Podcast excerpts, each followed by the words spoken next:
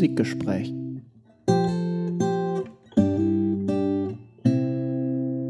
Ready? Yes. Sehr schön. Herzlich willkommen, ihr da draußen. Wir begrüßen euch zu unserer aktuellen Folge und heute sprechen wir über deutschen Hip-Hop. Richtig, hallo Sin, guten Morgen Sin. Wir Guten Morgen, heute Daniel. In, äh, in, in, zu früher Stunde nehmen wir diese Sendung auf. Genau, wir müssen ein bisschen vorproduzieren. Ich bin bald im Urlaub. In unserem Studio, wie wir jetzt festgestellt haben. Das Wohnzimmerstudio. Studio.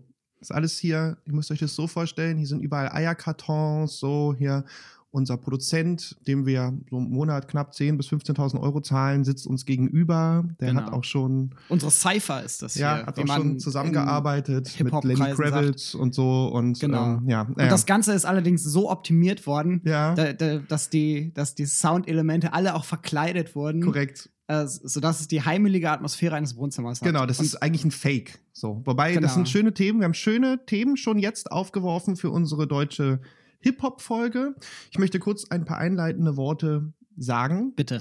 ähm, was wir tun und was wir nicht tun, weil wir ein bisschen uns schwer getan haben mit deutscher Hip-Hop, da es einerseits massive Literatur dazu gibt, Richtig. unterschiedliche Literatur, über die wir auch reden wollen. Sehr unterschiedlich.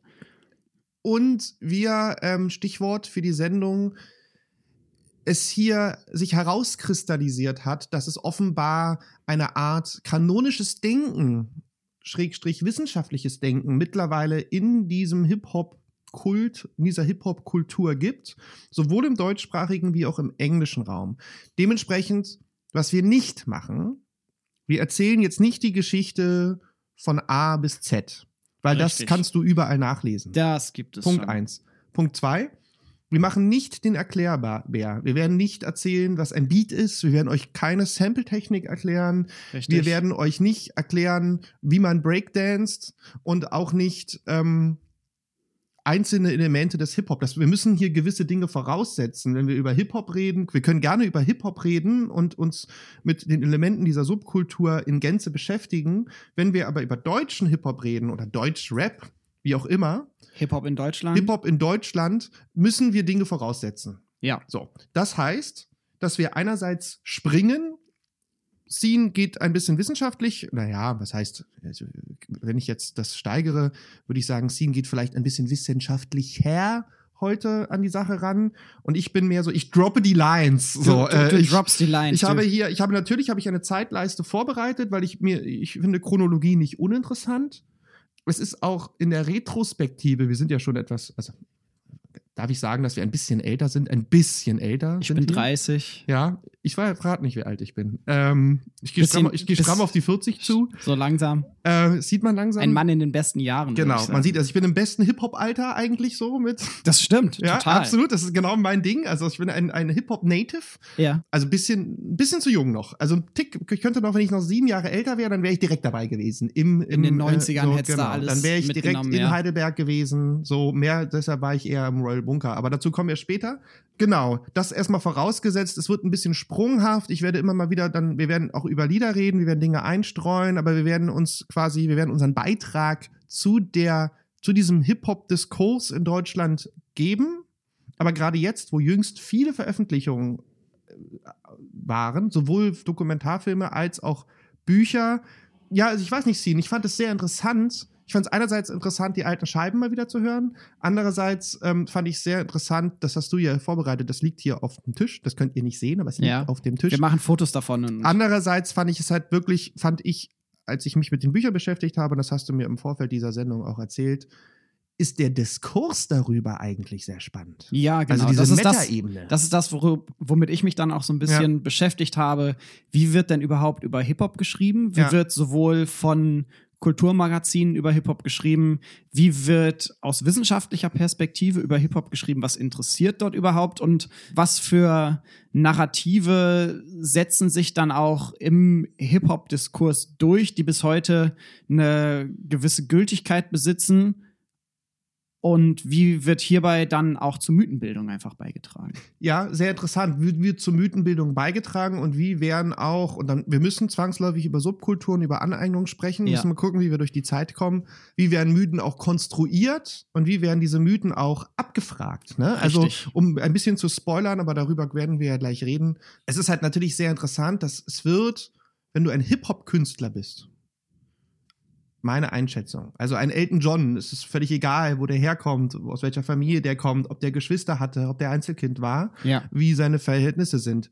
Aber ein Prinz Pi oder ein Sido, wenn wir jetzt mal von Berlin ausgehen, die werden explizit nach ihren Roots gefragt. Also es Ja. ist so, die, du kannst, wenn, wenn Prinz Pi hatte Probleme damit, ja, dadurch, dass er auf einer Schule im Schlachtensee war, Für, für, für die Nicht-Berliner, äh, Entschuldigung, ja. Schlachtensee ist äh, nicht Märkisches Viertel, Nein, es ist sondern eine wohl situierte bürgerlich. Gegend. Über das Märkische Viertel kann ich ein paar Insider-Informationen geben, Ja. dann, äh, ähm, wo der Unterschied zwischen dem Schlachtensee und Märkischen Viertel ist. ähm, und Man sieht es schon an den Häusern. ja, ja, nein, aber also es ist, es ist halt sozusagen, dass das Ding ist, dass halt ein Prinz Pi rappt und er rappt gut, meine Einschätzung, Ja. wird trotzdem gefragt, als erstes, sobald du halt, sobald dein Stern aufgeht, heißt es, wo kommst du her? Bist du Gangster? Kommst du aus ärmlichen Verhältnissen? Also es gibt sozusagen einen Zensor. Und wenn du sagst, nein, ich bin Wohlstandskind, hast du, verlierst du an Street Credibility. Richtig, darüber werden wir gleich Ja. alles sprechen. Ihr seht viele Themen, Ja. äh, große Themen, die wir hier aufmachen. Ja. Wir äh, werden uns kleine Punkte immer rausnehmen und darüber ein bisschen sprechen. Ansonsten äh, müsste man einen ganzen Podcast nur über Hip-Hop machen. Es gibt Hip-Hop-Podcasts, die mit einer anderen Methode, mit anderen Ansätzen daran gehen, als wir das tun. Ja.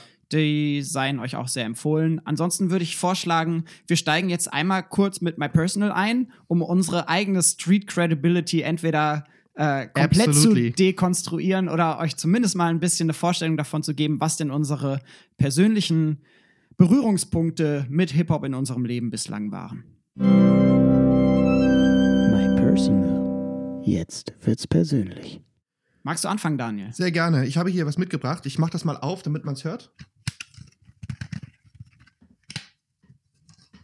Oh, was ist das denn? Es nennt sich CD. Eine CD in einer flachen Verpackung. In einer flachen Verpackung. Und auf der CD ist eine etwas hochstilisierte Barbie drauf. ja, mit blauem Gesicht. Ja. Hat die schlecht gegessen? Und auf der linken Seite steht in bunten Lettern die da. Und Huch. unten steht die Fantastischen Vier. Was ist das denn? Dies ist die original ähm, von Columbia produzierte 1992, also Sony Music Entertainment, herausgebrachte sogenannte Maxi-CD. An alle Jüngeren, sowas gab es mal früher. Das war Ja. sozusagen die, das war der Download. Äh, Genau. ähm, die, das war die Single die mit so ein Single. paar Remixen drauf. Dida ist drauf, Radio-Mix, Dida Maxi-Mix und wer da, das ist der Trance-Mix. No. Alles von Heißer Andy Scheiß. Y produziert. Diese CD ist eine Original-CD. Sie ist jetzt mittlerweile 27 Jahre alt und ähm, befindet sich im Familienbesitz äh, meiner, meiner von, der Familie von Siebert? Familie Siebert. Es war sehr schwer, an die heranzukommen, weil sie wie ein Relikt gehütet wurde von meinem Bruder. Ich habe gesagt, ich will sie nur mal mitnehmen. Er meinte, man kann im Podcast nicht sehen. Ich habe gesagt, aber ich kann sie ja jetzt, ich kann ja jetzt hier kein Fake machen und sagen, oh, gucke mal, was ich in der Hand habe. Diese CD haben wir 1992 gekauft Ja. und Du, dein Bruder oder wer hat sie gekauft? ich bin der Meinung, dass mein Vater die geschenkt bekommen hat. Mein Bruder behauptet, er hätte sie sich gekauft. Okay. Ich war noch zu klein. Nichtsdestotrotz gab es 1992 im Zuge der, ähm, des Major Label, ja, das könnte man an der Stelle sagen, ähm, das Major Label Debüt des deutschen Hip-Hop, Ja. weil das war die Fantastischen Vier mit vier gewinnt, gab es dazu einen Aufschrei der Nation. Also man muss sich das so vorstellen, das ist ein bisschen Steinzeit Ja. dass ähm, 1992 die da, beziehungsweise die Fantastischen Vier, bei Wetten das, Thomas Gottschalk, Wetten das Der Familiensendung schlechthin. sind und es war ein, ähm, ein es war ein sogenannter Straßenfeger, es war ein, ein subkulturelles nationales Highlight. Man hat das Also wetten das, nicht die Fantastischen Vier. Sowohl als auch. Also man muss sich das so vorstellen, dass durch die Medien geisterte Wetten das, also durch die Medien geisterte die Fantastischen Vier treten bei Wetten das auf. Ja. Und es wurde da, dahin hingefiebert, dass äh, man gesagt hat, krass, ein Deutschrap bei Wetten das. Also das war wirklich ein mediales Großereignis. Ja. Das kann man sich schwer Schön. vorstellen heutzutage. Kann man sich heute schwer vorstellen. Ähm, ja. Und das sind meine Roots letztlich. Da muss ich, ich bin Kind der 90er Jahre. ja, wir verweisen auf unsere Grunge-Sendung. Ja, äh, es führte dann dazu, dass ich natürlich äh, einhergehend dort auch mit dann äh, mit, äh, mit Gangster-Rap aus den, aus, in, das war so, wir reden so von sechster Klasse, fünfter, sechster Klasse, sechster, siebter Klasse, mit Gangster-Rap aus den äh, Amer aus Amerika konfrontiert wurde. Nicht so sehr, was in den 80er Jahren lief, ähm, sondern dann wirklich Anfang der 90er Jahre, Mhm. auch mit einem kommerziellen Hip-Hop, so, wir reden Ja. von MC Hammer etc. Die Vanilla Ice, Ice Ice Baby, Ja. die habe ich sogar noch Von- im Vinyl, Maxi. Von, von allen truen Hip-Hopern gehasst. Ja, also habe ich sogar noch im, im Original Maxi, die Ice Ice Ver Baby. verschweißt. Nein. Nee, also ich habe sie jetzt, also ein Vinyl, also keine Ein- Maxi ah, sondern ja, eine Vinyl, eine Vinyl Maxi. Damals Ja. hatte man nur Maxi gesagt dazu. Ja. Und fettes Brot auf einem Auge blöd 95, das war, da war ich ganz weit vorne dabei. Ja. Das war dann so diese Hamburger Schule Schule. und bin dann natürlich dann Freundeskreis bis hin zu dem meines Erachtens eines der Hauptwerke der ähm, deutschen Hip-Hop-Szene ähm, von äh, Bambule, von den absoluten Beginnern. Ja. Ähm, da war ich halt ganz weit vorne dabei. Ja. Äh, und bin dann ähm, 98, ne? 98 bin dann ähm, letztlich, ich erinnere mich, wie ich ähm, zu meinem 18. Geburtstag die Dynamite Deluxe Deluxe Sound System von meinem Cousin geschenkt bekommen habe. Schön. ähm, der meinte, das ist, das ist State of the Art gerade. Ja. Was ich auch so sehen würde damals. Ähm, und bin dann sehr ein, bin dann, bin dann, wurde dann, es wurde dann, ein, also wurde von einem Zug überrollt, Ja. ohne das mal zu werten, so, weil das hatte eine gewisse Form von Fremdscham als auch, äh, als auch Geilheit. So wurde von einem Zug überrollt, als ich zum ersten Mal Masters of Rap, also äh, Savage, gehört habe Ja.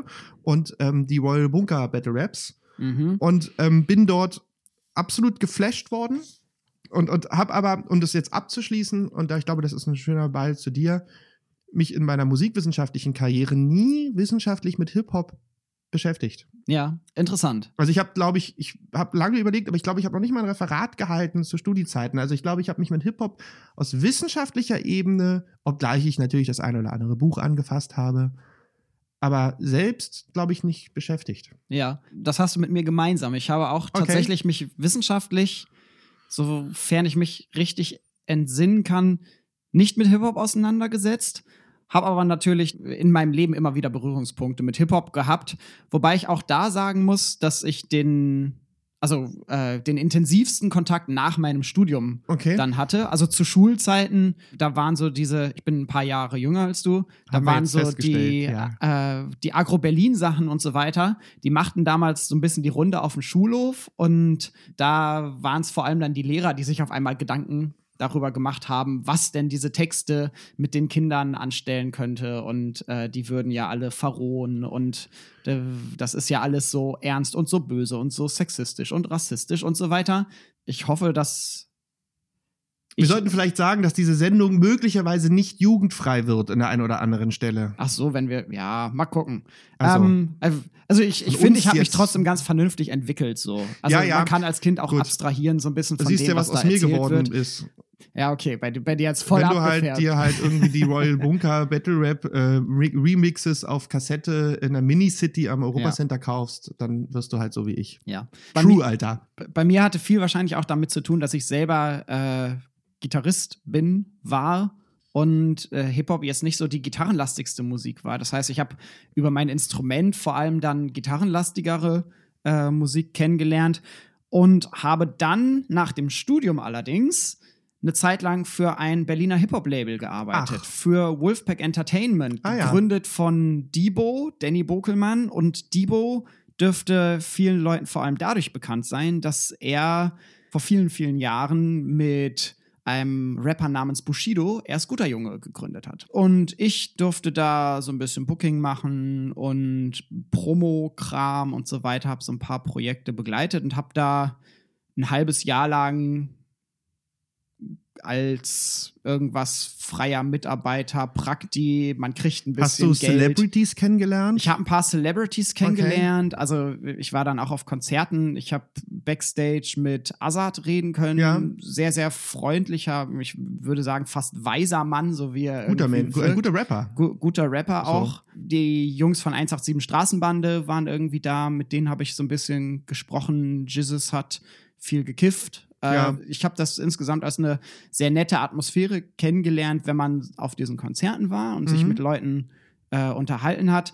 Gleichzeitig muss man auch sagen, das Pop-Business in Deutschland, und das zählt nicht nur fürs Hip-Hop-Business, das ist auch ein hartes Business und da sind auch echt viele, ich sag's mal, Arschlöcher unterwegs, weil dieser Markt einfach brutal hart umkämpft ist und das merkt man natürlich auch, wenn man da unterwegs ist. Ich habe gleichzeitig dann mit ein paar Leuten auch gespielt, also äh, ich wurde dann angefragt für ein Label-Festival, ob ich da Gitarre spielen möchte für die Bands, das war so, klein, so ein kleines Label-Showcase, da, da habe ich dann mit dem äh, Schlagzeuger Jan Stix gespielt, bekannt aus der Swag-Band, die unter anderem Liveband von Sido war. Genau, und äh, habe dann da so ein bisschen mit den Label-Acts, äh, so ein paar lokalen Bands und so gespielt. Mit Pilz aus Lübeck, eine Rapperin, oder äh, mit Vega und Bosca aus Frankfurt. Ja. Genau, Also, das, ist, das ist so ein bisschen mein Zugang zu der Szene und mein Mitbewohner zu der Zeit. Props gehen raus an dich. äh, hat sehr viel Hip-Hop gehört. Interessant, ich wollte dazu noch was ergänzen. Ja. Also ich war nie Hip-Hopper.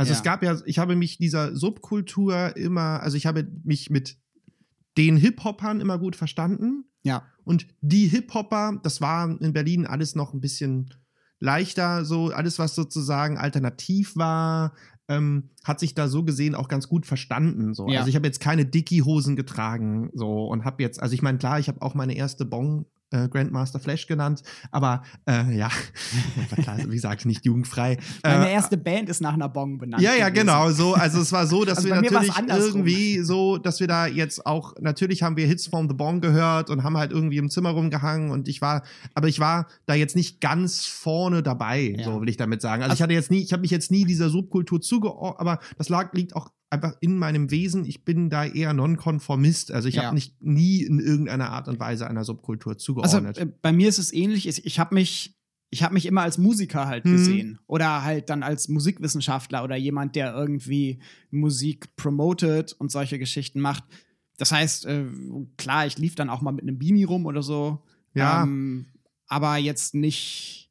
Also ich bin nicht in, in dieser in dieser heiligen Quadriga bestehend aus Breakdance, Graffiti, DJing, Rap irgendwie so aufgegangen und habe dann nur in dieser Szene Nee, abgehangen. aber man kannte natürlich die Leute. Also ich hab, Ja. war, war befreundet mit, mit, mit Sprayern aus dem Märkischen Ja. Viertel. ich, ich kam dann vor allem immer über die Musik dann irgendwie in diese Szene rein, wo wir ja quasi auch dann schon so ein bisschen bei, bei der Frage sind, was ist Hip-Hop? Und meistens wird es dann irgendwie definiert als irgendwie die, das, Absolut. die Kultur, die sich durch Breakdance, Graffiti, DJing oder die Art des Beat-Produzierens auch live, sowohl wie im Studio und dann eben Rap auszeichnet. So viel aber zu unserem persönlichen Background. Wir schließen die Kategorie kurz, oder? Ja.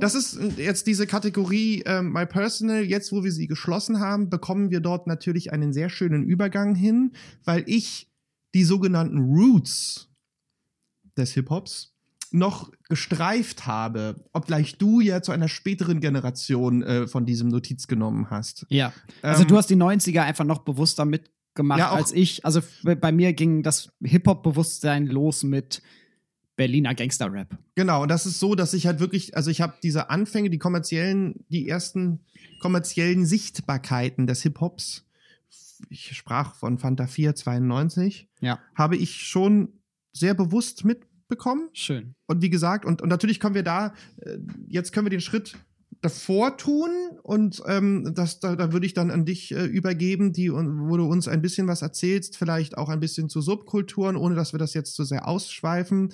Ähm, ich möchte eine Sache kurz vorwerfen, damit wir es wenigstens einmal erwähnt haben ja, bitte. ähm, tausendfach nachzulesen, tausendfach auch äh, kommentiert und hinterfragt.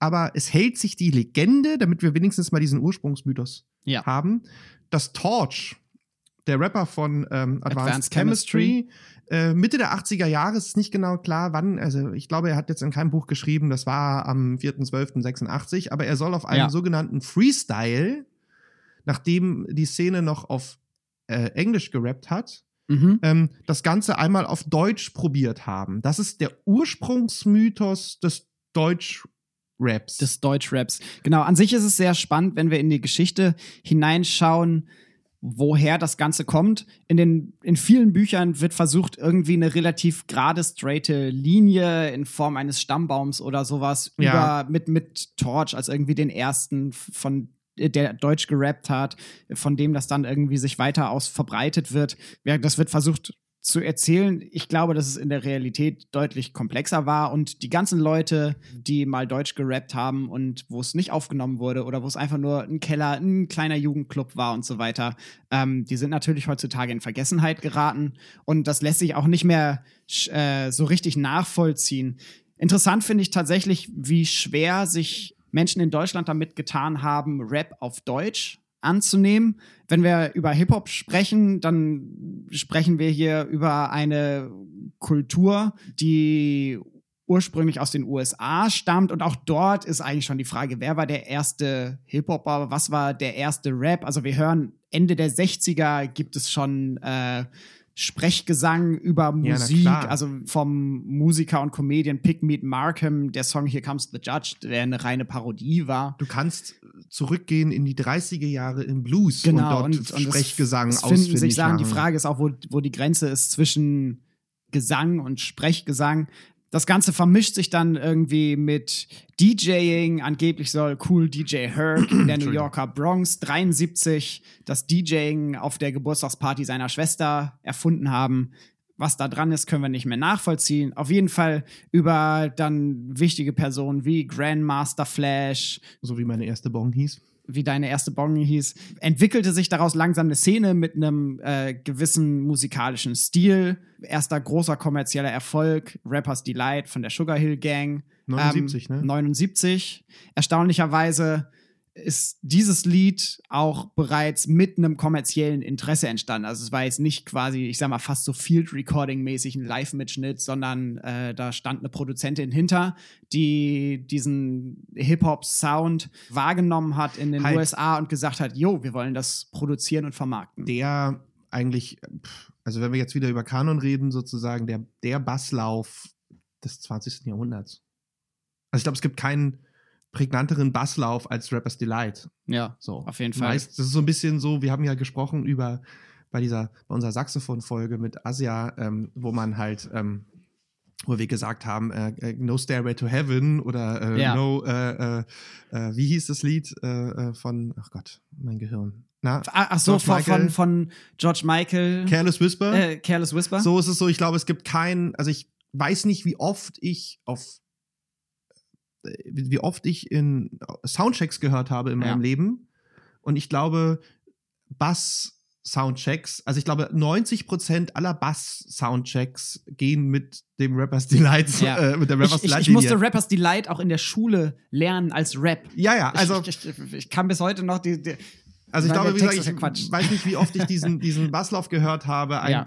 einfach alleine zum Soundcheck. So. Genau. Vielleicht ist das so, die müssten, ich möchte nicht wissen, ob die dafür Tantieme bekommen. Gut, Auf jeden Fall äh, differenzierte sich das Ganze dann aus. Es gab erste Filme, Wild Style, Style Ja. Wars von 83 beide, Ja. 82 The Message von Grandmaster Flash. Das sind auch Dinge, die ich noch bewusst wahrgenommen habe. Natürlich jetzt nicht Ja. als drei oder als vierjähriger, Aber aber, später so aber dann später Kind, und auch in der Phalanx natürlich des acht, also auch, auch als Kind gab es, ich hatte ältere Cousins, Ja. die, mit denen ich in Berührung damit gekommen bin. Ne? Und erstaunlicherweise, was dann irgendwie rüberschwappte nach Deutschland, neben der Musik, Mhm. äh, war dann vor allem auch Breakdance als, äh, als eine Form des Tanzes. Sehr stark. Die auch in der DDR. auch in der DDR. Sehr stark in der DDR. Genau, eine Form des Tanzes, die mit Hip-Hop verbunden wurde in Deutschland, allerdings sich nicht mit einer bestehenden Hip-Hop-Kultur oder so verbinden könnte, sondern Korrekt. das, das war einfach eine spannende Art des Tanzes. Tanz wurde in der DDR auch damals staatlich gefördert, vor Ja. allem auch Amateurtanz und so. Deswegen äh, breitete sich das dort auch ziemlich stark Gibt es aus. auch lustige Sendungen drüber. Also das, da, da war der Ganz Fokus lustig, ja. in den Sehr bunt. sehr, also gab, gibt, das, da wurde, da ist der mediale Fokus in den 80er Jahren, gucken wir mal, ob wir da was finden, ist der mediale Fokus in den 80er Jahren wirklich, ähm, dieses Breakdance wurde sehr, Genau. sehr schnell und auch medial ähm. Beleuchtet und, und, war dann Mitte der 80er aber eigentlich auch schon wieder vorbei. ja, das sind die Und- 80er Jahre sind sowieso so ganz sehr schnelllebig. putzig. So, dann Ja. reden wir, können wir gleich über Skateboard Ja. und über Aerobic reden. So, aber das waren, was ja auch im Zweifel auch, auch die, aus diesem Black Community-Ding kommt. Also es sind so diese, Genau. diese Adaption USA, Deutschland waren dort sehr stark. Und da- in dem Kontext ähm, bildete sich halt auch Ja. diese Und, Hip-Hop-Subkultur. und da ist natürlich dann auch sehr spannend zu schauen, äh, wie, wie jetzt aus heutiger Sicht auch wieder Hip-Hop-Geschichte in Deutschland konstruiert wird, weil Richtig. dann, du hast Torch bereits angesprochen, Mhm. Torch als so ein bisschen der Entdecker der oder der, der Ursprung deutschen Raps Hm. gilt. Gleichzeitig bereits 79 gab es natürlich Parodien auf die Sugar Hill Gang. Ja, Wir erinnern ja. uns an Thomas Gottschalk und Konsorten, die quasi diese schreckliche Parodie. Die Black gemacht Phillies haben auch mal was gemacht. Black Phillies so. haben also mal was gemacht. Falco hat in den 80ern bereits auch Sprechgesang Definitiv. äh, verwendet auf einem, wie ich finde, auch künstlerisch dann ernstzunehmenden Niveau. Das ist halt Ähm, die Frage, da, da müssen wir natürlich auch zwischen Sprechgesang und Hip-Hop unterscheiden, Genau. weil wir natürlich, du definiere, also ich meine, klar ist Run DMC im weitesten Sinne Hip-Hop, so, aber wir haben natürlich da eine sehr, also das, da ist, ja, da wird, werden auch Beats gesetzt und da wird auch Beatbox gemacht Ja. und da wird auch gescratcht. Schon bei den Beastie Boys, das war, wir reden, wir sind jetzt im Jahr die Leute- 87, ähm, stellt sich halt dann die Frage, ob so Jewish White Kids Wie true die sind. Wie true die sind und im Endeffekt machen die jetzt Hardcore. Also, ne, dann Mit hat man sowas Ja. wie Bad Brains, auch dann auch frühe 80er Jahre, also diese Hardcore-Szene, das, also Sprechgesang hat sich ja dann immer auch parallel in anderen Musikstilen verankert. Genau. So, also ich meine, Rage Against the Machine war 92, das ist zeitgleich mit, äh, mit ähm, Dida. Ja, So. Genau. Und Rage Against Machine ist ja jetzt de facto kein Hip-Hop, aber es ist äh, Aber natürlich ein es, Rap. Es, es nimmt natürlich Hip-Hop-Elemente mit Ja. auf. So. Das, das zeigt auch schon, wie, wie, wie schnell sich irgendwie diese Idee des Sprechgesangs, bestimmte Grooves und so Ja. auch dann in andere Musikrichtungen ausstrahlen. Ich meine, und so weiter Red und so Chili Peppers fort. gründen sich auch bereits Anfang der 80er. Eben. Und das ist Ähm, auch, das ist auch nicht, das, das hat auch ein Sprechgesang-Elemente. Die ersten Bands, die ersten Musikgruppen, die ähm, einen DJ als Instrumentarium ähm, auf der Bühne hatten, als vollwertigen Musiker, um es mal Ja. so ein bisschen salopp zu formulieren, gründeten sich in der Zeit. Ja, Äh, genau. Wurde dann ja auch dann in den 20, also in den 2000ern wurde das ja dann Ja. zum Stand, gehörte das zum Standardrepertoire. Ja. Und ich habe mal. Ich glaube, so selbst Slipknot haben einen oder so, oder? ja, Also, aber. Slipknot sind ja sowieso Die haben eine ganze 15 Menge. Leute auf der Bühne. Die haben aber auch so. haben nur einen Clown, der kaputt macht. Und ich habe äh, tatsächlich, um auch mal zu schauen, wie denn zur damaligen Zeit das rezipiert wurde, eben auch so dieser Ja. Gedanke des True-Sein, des Weiß-Sein, Nicht-Weiß-Sein, auf Ja. Englisch, auf Deutsch rappen, wie das rezipiert wurde, habe ich mich mal durch alte Magazine Ja. äh, gewühlt. Genau genommen, ich habe mir die Specs geschnappt und da mal die Jahrgänge 88 bis 95 so ein bisschen durchforstet und einfach mal geschaut, wie denn da geschrieben wird über Hip-Hop.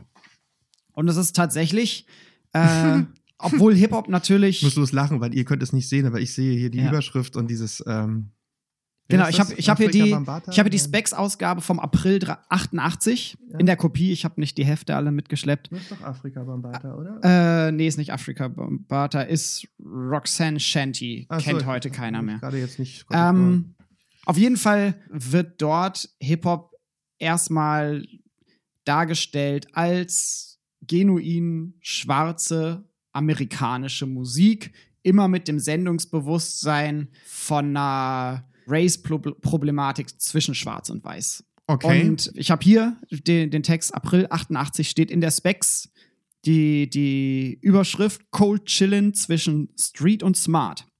Und äh, 88, da, da wird Hip-Hop in den USA auch sehr schnell sehr kommerziell. Also Sehr da schnell. kommen, kommen die großen Bands tatsächlich dann auch auf die Major-Labels und die Specs schreibt äh, eben auch darüber, dass der Hip-Hop in den USA jetzt, also Zitat, jetzt zwischen dem Zugriff der Industrie und mit ihr der weißen Mittelstandskultur und dem vollkoscher streeten Underground-Status goldene Mittelwege suchen muss.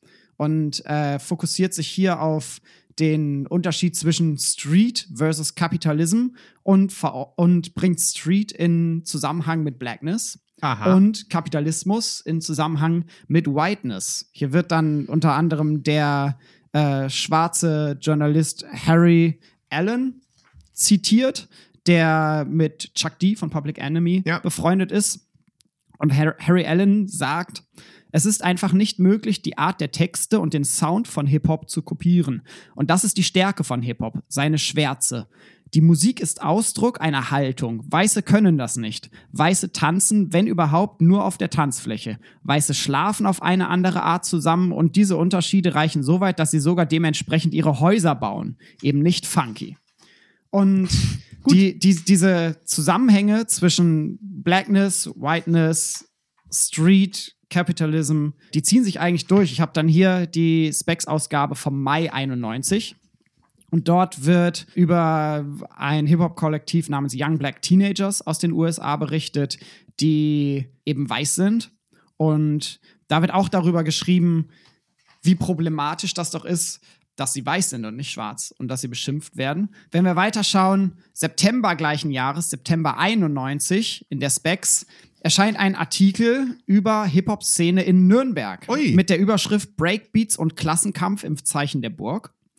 Und dort äh, wird beschrieben, dass die Hip-Hop-Community in Nürnberg selber vor allem türkisch, italienisch, halb peruanisch und deutsch geprägt ist, sehr multikulti.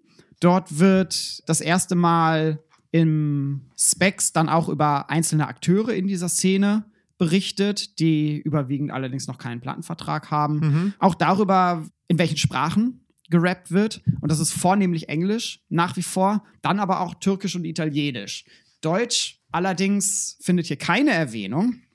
Wenn wir dann weitergehen in den Januar 92 und uns die Specs dort anschauen, dann wird dort berichtet über den berühmten Sampler Crowds with Attitudes, welcher der als der erste Sampler gilt, auf dem deutsche Hip-Hop-Acts vereinigt sind. Ich meine insgesamt knapp 15 Titel, drei davon auf Deutsch, die anderen auf Englisch auch. Und Hast du die Tracklist da? ich habe die Tracklist nicht da, du kannst sie. Ist nicht so wichtig. Hatte mich nur interessiert. Also Fanta 4 ist mit drauf, auf Mhm. jeden Fall. Also ich habe gerade mal geguckt, äh, Crowds with Attitude, 15 Songs insgesamt, unter anderem LSD und Fantastischen 4 mit drauf, als so die, die man heute vielleicht noch kennen könnte. Ansonsten auch viele, die den Durchbruch nicht geschafft haben.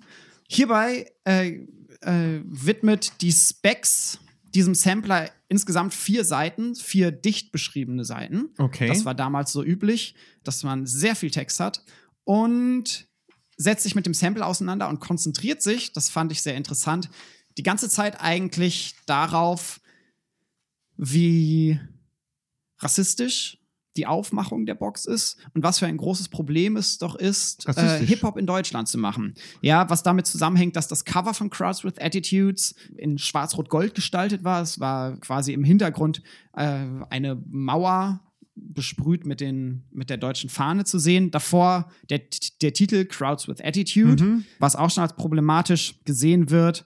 Der Artikel hier schreibt, ich zitiere, hier geht es nicht um Dissing oder um sonst irgendwas, was sich mittels irgendeines angelernten Attitüdenscheißes beschreiben ließe. Hier geht es um fundamentale Kritik an etwas, das ich nur zu gern begrüßen, dem ich gar zujubeln möchte, wäre es nicht in kürzester Zeit total aus dem Ruder gelaufen. An dem Punkt muss ich leider sagen, nein im Ge... Na, was schreibt er hier? Nein im Gegenturn. Das Bewusstsein ist out to lunch. Äh, hier werden ein paar englische Begriffe bemüht. Dann geht es um die patriotische Gestaltung des Covers und um die Liner Notes, in dem der Herausgeber schreibt, der junge Mann aus Compton kennt Afrika auch nur aus dem Schulbuch, wenn überhaupt. Und die Specs unterstellt hier der Aufmachung dieses Samplers eine Wir sind wieder wer äh, Mentalität, was vor den politischen Hintergründen damals vielleicht auch nachzuvollziehen ist. Was ich Ja. insgesamt sehr schade finde, ist, dass über die Musik, die dort zu hören ist, kein einziges Wort verloren wird. Das ist jetzt, um mal zu dissen, Ja. leider Gottes meines Erachtens ein großes Problem des Musikjournalismus Ja. im Vergleich zu uns Musikwissenschaftlern. Ja. Ich finde den Zeitgeist, der in der Specs besprechen, besprochen wird, gut. Über Musik wird da relativ wenig geredet. Ja. So. Ähm, das ist halt so ein bisschen, das, das finde ich auch schade. Also, Ich, meine, Specs hat sich ja auch dann später weiter geöffnet hin Ja. zu einem eher, weiß nicht, Kulturmagazin, nicht Ja, nur reines Musikmagazin. Äh, Weiter steht hier in dem Artikel, und Hip-Hop ist Community-Kultur. Daher, jetzt kommt die Begründung, ist es im Grunde schon von vornherein ganz unmöglich, dass es überhaupt etwas geben kann, das von Deutschen gemacht wird und sich Hip-Hop nennt. Nicht nur kommt etwas mit Community Vergleichbares in unserer Gesellschaft gar nicht vor, es mangelt offenbar selbst in den härtesten Aktivistenkreisen an jedem Verständnis dafür, was das eigentlich ist. Und, Schon, äh, schon starker Tobak. Erstmal schon, also schon da, da lehnt er sich schon ganz schön aus dem Fenster. Also ich finde es fast schon irgendwie sehr, sehr schönes Verdikt, also irgendwie Zeitgeschichte, ja, weil natürlich, also ich meine, klar, Advanced Chemistry ist da nicht drauf, dann wahrscheinlich so, weil die sich immer anders positioniert haben und auch bewusst, 92 sagst du? äh, 92. ja. Genau, bewusst ja hier, äh, um mal noch ein paar Sachen zu droppen, wir müssen ein bisschen vorangehen. Das stimmt. Ähm, natürlich, ähm, letztlich hat sich Advanced Chemistry nie kommerzialisiert. Ja. So. Torch brauchte dann irgendwann Geld äh, und hat dann in Das ist 2000 okay. nochmal irgendwas das gemacht. schlimm. Nein, nein, hat aber ähm, letztlich hatten die ja nur diesen einen Hit äh, im Kontext der ähm, Ausschreitungen in Rostock, Ja, äh, Lichtenhagen ähm, 1992 fremd im eigenen Land, genau. der immer noch wahnsinnig aktuell ist. Leider. Leider, gerade wieder aktuell Ja. und äh, sich hier ja auch wirklich ein bisschen die Spreu vom Weizen trennt. Ich würde gerne, darf ich, Ja, gerne. äh, ein bisschen vorangehen, weil wir jetzt, also dieser Subkult- da- darf, ich, darf ich noch einen kurzen Ein- natürlich, bin hau Eingriff? rein. Äh, Hast du noch ein äh, schönes Zitat gefunden? ich, ich, ich sag nur, womit dieser Artikel schließt. Ja, bitte. Und, und das ist an sich ganz lustig. ja, Äh, er, er schließt so ein bisschen mit der Vorausschau, wie denn Hip-Hop in Deutschland funktionieren könnte Sieh als an. Community Music. Das heißt, Ja. als, Ja, äh, ja. als Community-Kultur und entwirft hier unter anderem auch das Szenario, dass doch auch, weil, weil vorher ist seine These so ein bisschen auch, wir haben diesen Rassismus wie in den USA, diese, diesen Struggle zwischen Schwarz und Weiß nicht in Deutschland.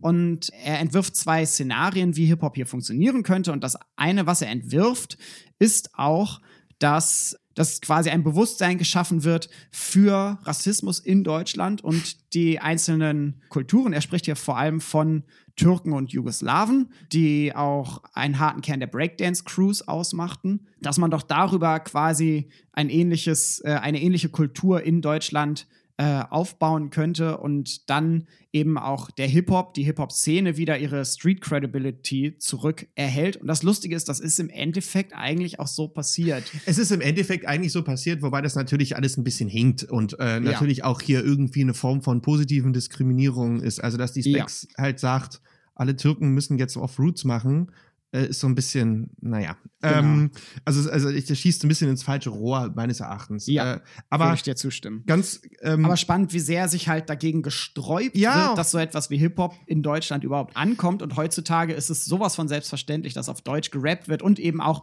auf anderen Sprachen als auf Englisch. Also Hip-Hop ist ja ein weltweites Ja, Phänomen. Genau, da würde ich nämlich gerne einsteigen. Also ich würde gerne trotzdem hier mal ähm, die, ähm, die Zeitleiste bemühen und abgesehen mal Bitte. davon, dass ich wir über Advanced Chemistry gesprochen haben. Smudo ist sich übrigens, sagt in einer Dokumentation, wenn der Vorhang fällt von 2016, 2017 kam der in die Kinos, sagt auch, dass er das mit Torch anzweifelt. Also er ist sich nicht, man kann letztlich nicht konstruieren, also er behauptet, vielleicht hat er auch als erstes auf Deutsch gerappt in den 80ern. Also das Ja. ist nicht ganz klar, weil die Stuttgarter und die Heidelberger Szene trotz der ähm, räumlichen Nähe jetzt auch nicht so vernetzt war. Ja. Ähm, die hingen ja auch nicht, also es wurde ja ganz, ganz wenig auch nur aufgezeichnet. Also es Richtig. gibt kaum Aufnahmen und Videos. Vieles wurde dann, spielte sich irgendwie äh, im Austausch mit den amerikanischen GIs ab, die dann auch diese Musik in Deutschland gehört haben. Das ist ein ganz interessant, das wollte ich auch kurz erwähnen, weil das auch mehr so eine Art, also es ist sehr interessant, weil es sich hier um ein, meines Erachtens auch um, um eine konstruierte Legende handelt. Ja. Ähm, die, also die ist natürlich wahr. Also wir haben viele GIs in Heidelberg, äh, wir haben Moses P. in Rödelheim, wir haben viele GIs in, in Frankfurt, also genau in diesem Raum. Ja. So, was ganz lustig ist, dass zur gleichen Zeit halt irgendwie MC Solar und IAM angefangen haben. Und in Marseille gab es meines Erachtens keine GIs, ne? Also Ja. das ist, das ist sozusagen auch eher so ein bisschen dazu gedichtet. So. Ja. Also das ist Also es, stimmt, es, es, ist es macht schon Sinn. Es hat, es hat das Ganze wahrscheinlich beeinflusst, aber es ist nicht so, dass Hip-Hop über die GIs nach Deutschland kam. Richtig. So, es ist, das ist eine schöne Geschichte, die auch gerne erzählt wird, Ja. aber ähm, die vielleicht in Teilen des Rock'n'Roll, also Black Music im Allgemeinen, in den 50er, in den 60er Jahren, würde ich das noch eher als, äh, als, als, als äh, wahr erachten, weil dort die Distribution einfach noch eine andere war von Musik Ja. oder der, der Transport. Also da im wahrsten Sinne des Wortes kamen halt amerikanische GIs einfach an andere Platten ran, so Genau. um es mal so direkt zu sagen. Ja. Und ich glaube, dass bei den 90er Jahren, in den 80er Jahren hat das vielleicht jetzt nicht so die ganz große Ja. Rolle gespielt. In den 80ern war die Musik verfügbar, die Magazine haben sich drum gekümmert. Richtig. Äh, Hip-Hop wurde auch ganz bewusst in Deutschland vermarktet. Also Ja. auch wieder bei meiner Specs-Literatur-Durchschau äh, ist es dann zu sehen, dass quasi die großen Bands, Bands wie De La. Soul, Public Enemy und so weiter, die werden im Specs groß beworben. Also das, da ist die Genau. letzte Seite, die dann auch farbig ist. Ansonsten ist die Specs zu der Zeit in Schwarz-Weiß. Ja. Nur die nur die erste und letzte Seite, quasi die Innenseiten des Covers, die sind in bunt. Und da wurden die großen Hip-Hop-Alben vermarktet als der neue Scheiß aus den USA. Genau. Und was man dazu sagen kann, ist, dass natürlich zu jener Zeit auch die Charts, ihr wisst, dass ich mich gegen den Begriff Popmusik sträube, letztlich aber ich man könnte von Chartmusik reden oder von genormter Musik. Also ich finde es interessant mal über, lass uns mal einen Podcast über Charts Music machen, über die Ästhetik von Ja, Charts. gerne. Also ich habe jetzt im Vorfeld dieser Sendung mich mit ähm, MC Hammer beschäftigt Ja, und mit Vanilla Ice. ja. Und zwar jetzt nicht nur Ice Ice Baby, sondern ich habe mir ähm, den Spaß erlaubt, mal das To the Extreme, also das komplette Album von Vanilla Ice, äh, ähm, mir anzuhören. Ähm, genauso wie äh, ich jetzt nicht bei MC Hammer You Can Touch This geblieben bin, sondern mich da auch mal ein bisschen durch das Album gefräst habe. Ja. Und was wir hier haben, ist, also es ist, es, ich würde es im, im entferntesten noch unter Hip-Hop definieren Ja, obgleich es fast alle Elemente des Hip-Hop musikalisch bedient. ja. Also wir haben einen Beat, wir haben eine Basslinie, wir haben, wir haben einen Sprechgesang, wir haben Samples, wir haben Scratch-Elemente, ähm, wobei sich aber dann auch, ich habe so eine Platte zu Hause, die heißt Rap-Hits oder ich glaube, sie heißt irgendwie Rap Paradise. Das ist so ein, so ein Sampler über sogenannte Rap-Music. Ja, Und das muss so von, der muss so von ach, 1990, 1989 gewesen sein, also Ja. eine Vinylplatte, die ich was, mir auch da, selbst. was da drauf? Naja, da sind halt total unbekannte Sachen drauf. Also da sind im Endeffekt ist das sozusagen so der, der, der kulturindustrielle Ausschiss dieser Szene. Also da ist MC Hammer drauf Ja, als, immerhin. als Nummer eins. als, als Zugpferd. als Zugpferd und dahinter halt wird. nur No-Names, die halt Ja. irgendwie sowas ähnliches wie Hip-Hop machen. Im Endeffekt, glaube ich, auch Snap oder so, die dann halt auch angefangen haben in diese Richtung. Also es Ja. ist in irgendeiner Form Dance-Music. Also was Ja. wir halt, was ich, auf was ich eigentlich hinaus wollte, ist, und dann kommen wir jetzt zum Deutschrap. Also wir haben, wir haben Fanta 4, 92, ähm, zeitgleich wurde halt Advanced Chemistry, Fremd im eigenen Land, die Single rausgebracht. Mhm. Ähm, und wir haben das Rödelheim-Hartheim-Projekt. Das 94? 94 mit direkt aus Rödelheim, was aber in dem Kontext noch dazu zählt. Abgesehen davon, ja, liebe Hip-Hopper, ich weiß, es gab massive Töne, die haben schon in den 90ern angefangen. Es gab MC René Gab und, und, viel, und, ja. und, und. Ich wollte mich jetzt auf diese kommerziellen Ereignisse mal konzentrieren, ähm, weil die vier gewinnt 1992. Ähm, das große Problem in Anführungszeichen, und das ist dann das, warum sich da halt auch dann ähm, Rödelheim Hartreim gegen abgrenzt. Wie das geschieht, können wir uns gleich nochmal kümmern.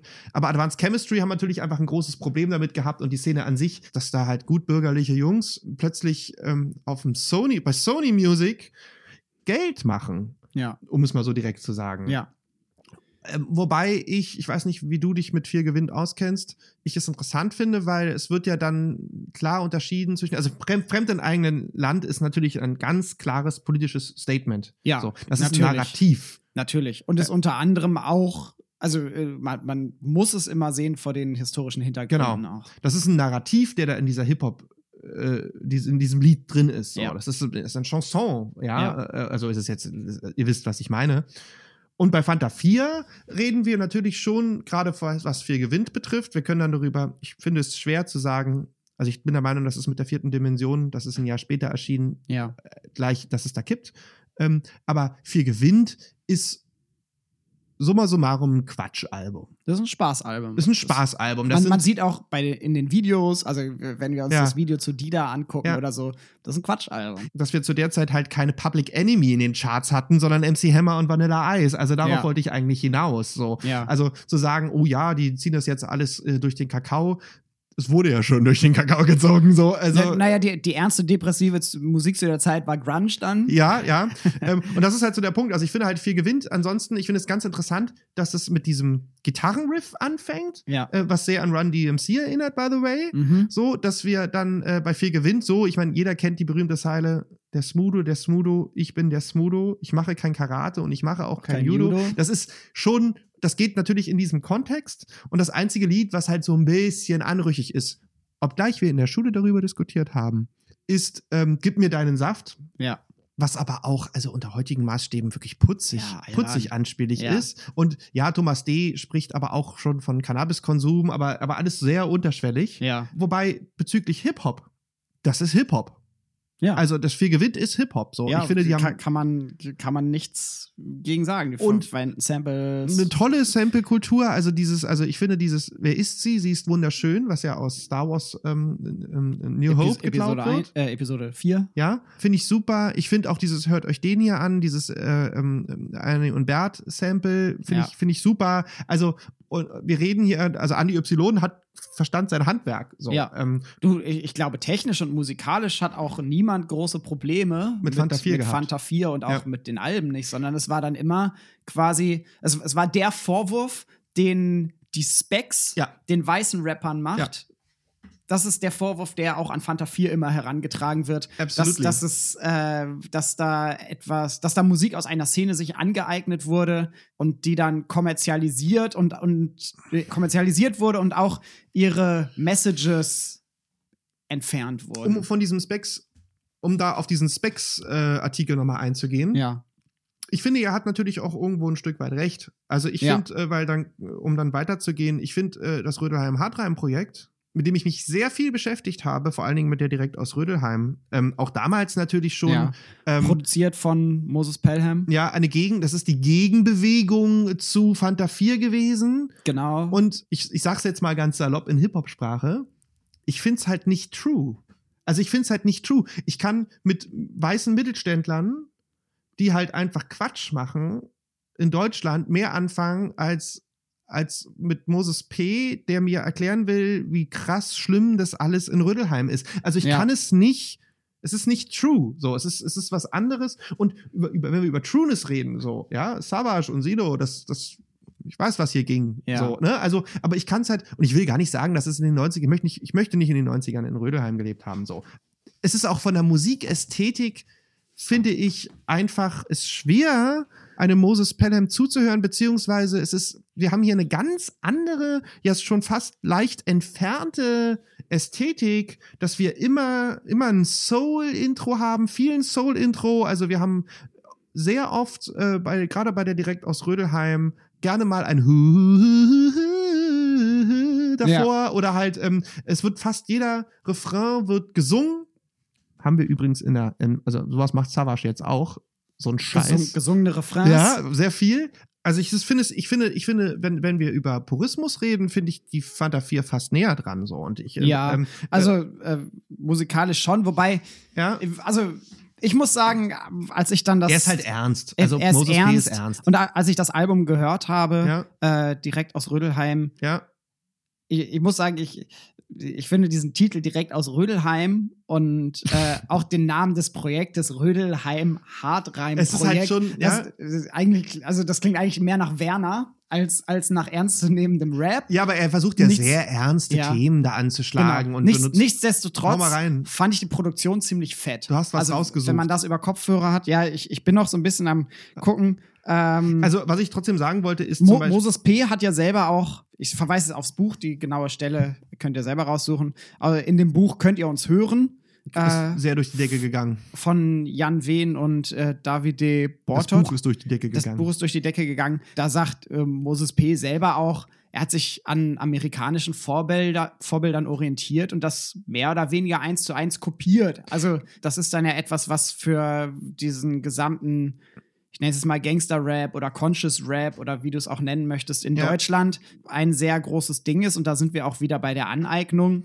Die Art und Weise, wie das Ghetto-Narrativ übernommen Ja. wurde, ist mehr oder weniger eine Kopie, ohne dass nach glaubhaften Ghettos in Deutschland gesucht wurde. Die Realität in Deutschland sieht anders aus und Das halt dementsprechend Punkt. äh, So. sind die Sachen, die Moses P. da auf dem Album macht, mit äh, dann auch mit Sabrina Bessetlur, so ein bisschen Ja. ihr, ihr, der Beginn ihrer Karriere. Ja, Schwester Da- S. Schwester S. Schwester, Schwester. Das sind. Für mich Äh, bist du wie Sahnetorte. naja.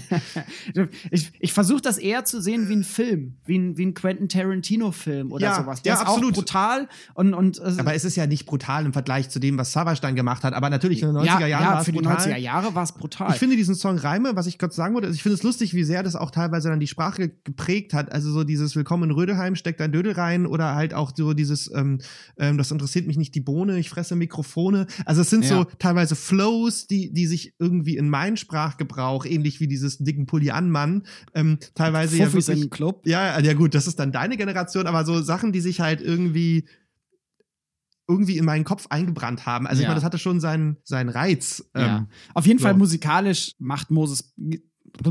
Ich fange den Satz nochmal an. den Satz nochmal an. Mu- Musikalisch, Musik, macht musikalisch greift, mus, greift musikalisch da einfach ganz, ganz viel aus den USA auf, auch die, von den Produktionstechniken her. Das klingt schon auch, ich finde, das klingt deutlich moderner als das, was man sonst in Deutschland Ja. zu der Zeit an Hip-Hop hört, was die Sinti-Klänge angeht und so weiter. Meines Erachtens auch, ähm, das auch vom Wu-Tang geklaut teilweise, ne? Viele ja, Sachen. Wu-Tang äh, ein Jahr früher, glaube ich, 83, Ja, ja, äh, 93, 93, äh, Enter the Wu-Tang. Ja, ja, genau. Also da auch, auch sowohl Cover als auch, was so die Samples betrifft, das Sujet. Genau. des Kriegers halt auch. Ganz kurz, weil ich gucke auf die Uhr. Also dann gibt's ja, wie gesagt, es gibt ja diese zwei Blogs und nebenbei bemerkt ist sowohl das bei, könnt ihr das hören, ist das Könnt so aufgebaut, könnt ihr uns hören, als auch bei dem Film, ähm, wenn der Vorhang fällt, dass man in der Tat von drei Generationen spricht. So. Also Ja. das ist sozusagen, da sind wir wieder beim Kanon, was ich ganz interessant finde. Ähm, und ähm, aber es ist ganz lustig, das wurde natürlich nicht so gemacht, aber man kann das wirklich in der Tat fast so, dieses Triptych schon so sehen, so, dass man halt dann diese mega krasse Boom, also es ging dann durch die Decke, wir verkürzen das jetzt mal ab, das weiß ja, Ja. jeder. Und ähm, weil ich gerne eigentlich über die Bands und deren Ästhetik ein paar Sachen sagen möchte. Fettes Brot, Freundeskreis, absolute Beginner. Fettes Brot, die diesen Spaßduktus übernommen haben. Ja. So, die aber auch trotzdem dann schon ein bisschen derber waren. Die hatten dann auch Mhm. schon teilweise so ein paar Battle-Rap-Sachen drauf. Und auch so ein paar sozialkritische Sachen ein paar sozialkritische. Sachen, die wurden ja dann wahnsinnig, also ich meine, das war ja dann zugegebenermaßen In den fettes 2000ern Brot war waren dann, die war, super groß. Ja, in den 2000ern war es dann aber auch irgendwann vorbei mit der, mit der Sozialkritik. Gerade das auf einem Auge blöd ist meines Erachtens ein sehr gutes Album, was wir sehr, sehr ho hoch und runter gehört haben. Ja. Ganz interessant ist, weil ich nichts damit anfangen konnte, weil ich ein Nerd war, Ja. will ich kurz über Freundeskreis sprechen. Bitte, sprich über Freundeskreis. Fettes Brot, auch eher Partystimmung, mehr Bier oder auch Nordisch by Nature. So, ähm, ich möchte fettes Brot hier, äh, ohne dass jetzt die Leute zuhören und sagen, aber du hast doch jetzt aber noch nicht von Himmel geredet. Die waren ja da alle da. Ja. Also gerade Nordisch by Nature, Icy Ice singt dort, Tobi und das Bo sind dort am Start. Diese ganze Szene, also Sammy hat noch, saß noch irgendwo und hat gekifft, aber diese ganze Szene war Kam End- aber auch dann 2001 kam bald raus. dazu. Ja. Äh, aber 95 war diese komplette Hamburger Mongo-Clique so in der Form schon vorhanden. Ja. So, äh, full stop. Freundeskreis. Ich weiß, dass wir, äh, dass wir aus manchen Kreisen Diss kriegen für deinen Begriff Mongo-Click. äh, was denn, Alter? Icy Ice, Mongo-Clique. Ja. Ist, das, ist das verboten oder was? Äh, die haben sich ja so genannt. Das Ja, ist ja ich nicht weiß. meins. Äh, äh, Habe ich ja nicht erfunden. Ja. Ich hab's nicht erfunden. Äh, jedenfalls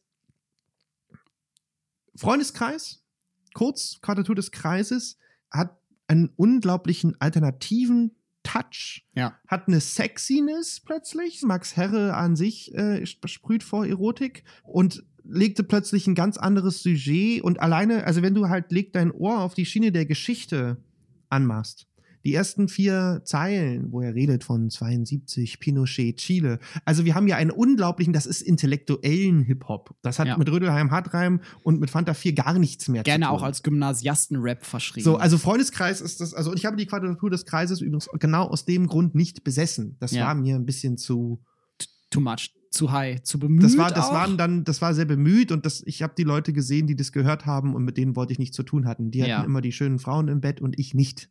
Tja, das ist natürlich bitter. Das hat sich aber jetzt geändert. so ist es, weißt du?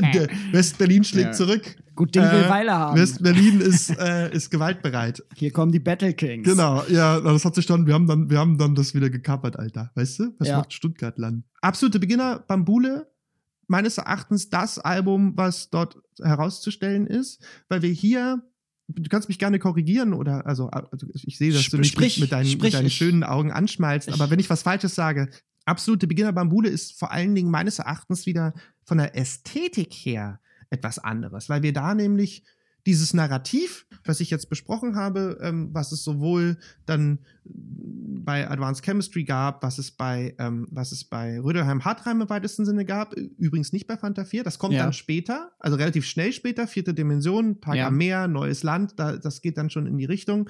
Dieses Narrativ fast komplett ad absurdum geführt hat. Also ich bin der Meinung, dass Bambule im Endeffekt in erster Linie nur so vor Virtuosität und Wortwitz strotzt, Ja. es aber kaum eine Geschichte erzählt. Also, Ja. aber, aber was dort, also ich bin immer noch begeistert, wenn ich die Bambule höre und dort teilweise ein- ist ein Lines geiles habe.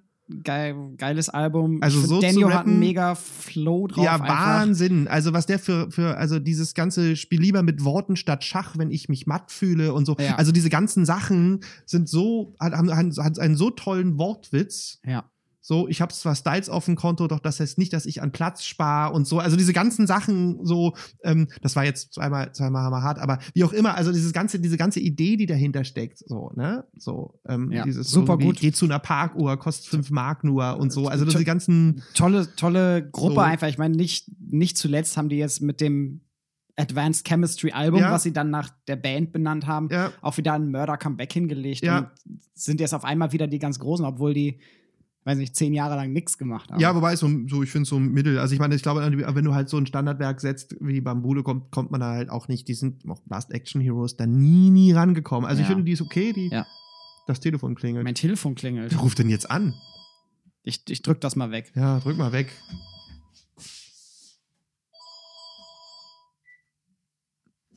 Festnetz kann eigentlich nur Mutti, Daniel S. oder das Finanzamt sein.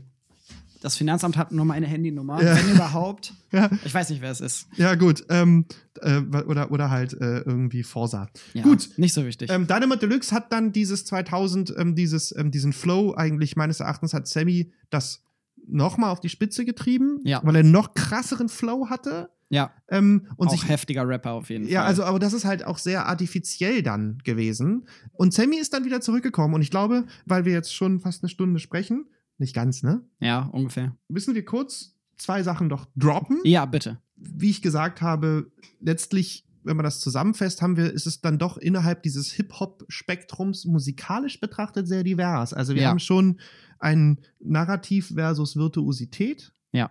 Wir haben ein Sample Scratching Beats, ähm, haben wir halt irgendwie, äh, wir haben elektronisch, ja, Gott, ihr wisst, was ich meine, Ja. äh, produzierte Musik versus dann halt auch irgendwie Live-Kombos, so, die dann im Freundeskreis haben fast nur mit Live-Kombos gearbeitet, so und auch Fanta 4 haben so mit an, haben damit angefangen und es Ja. dann, hat sich dann geändert. Und jetzt sind Live-Kombos wieder total, total modern.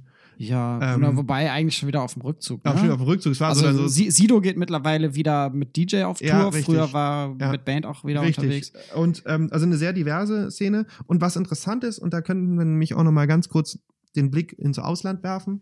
Von vornherein, ne, direkt aus Rödelheim, Ja. ähm, von vornherein, ähm, wie in den USA adaptiert, eine urbane Verortung. Das Also wir stimmt. reden von einer Stuttgarter Szene, von Frankfurter einer, von einer Szene, Frankfurter Hamburger, Szene, von Berliner einer Hamburger Szene. Szene und dann ganz stark von einer Berliner Szene. Ja. So.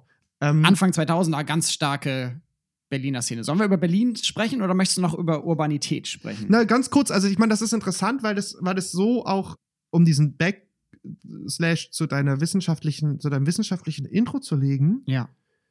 natürlich alles mega Futter, wie auf dem Servierteller dargereicht für Wissenschaftler. Ja. Ähm, du hast eine Subkultur, du hast Race, Class, Gender, Ne, über Gender haben wir jetzt gar nicht gesprochen. Ist ein Randthema beim Hip-Hop, muss man sagen. Es gibt einige sehr interessante Künstlerinnen. Ja, Hat sich nie kommerziell durchgesetzt. nicht so Selten, richtig. also abgesehen, es gibt Ausnahmen. Es gibt, weiß nicht, Sixten aktuell oder Ja, äh, Suki, die seit Jahren da was Ausnahmen? ist, wobei ihr bestes Album auch auf Platz 89 gekommen ja, ist. ja, also wie gesagt, es gibt Ausnahmen natürlich, äh, ähm, aber äh, nicht die Regel.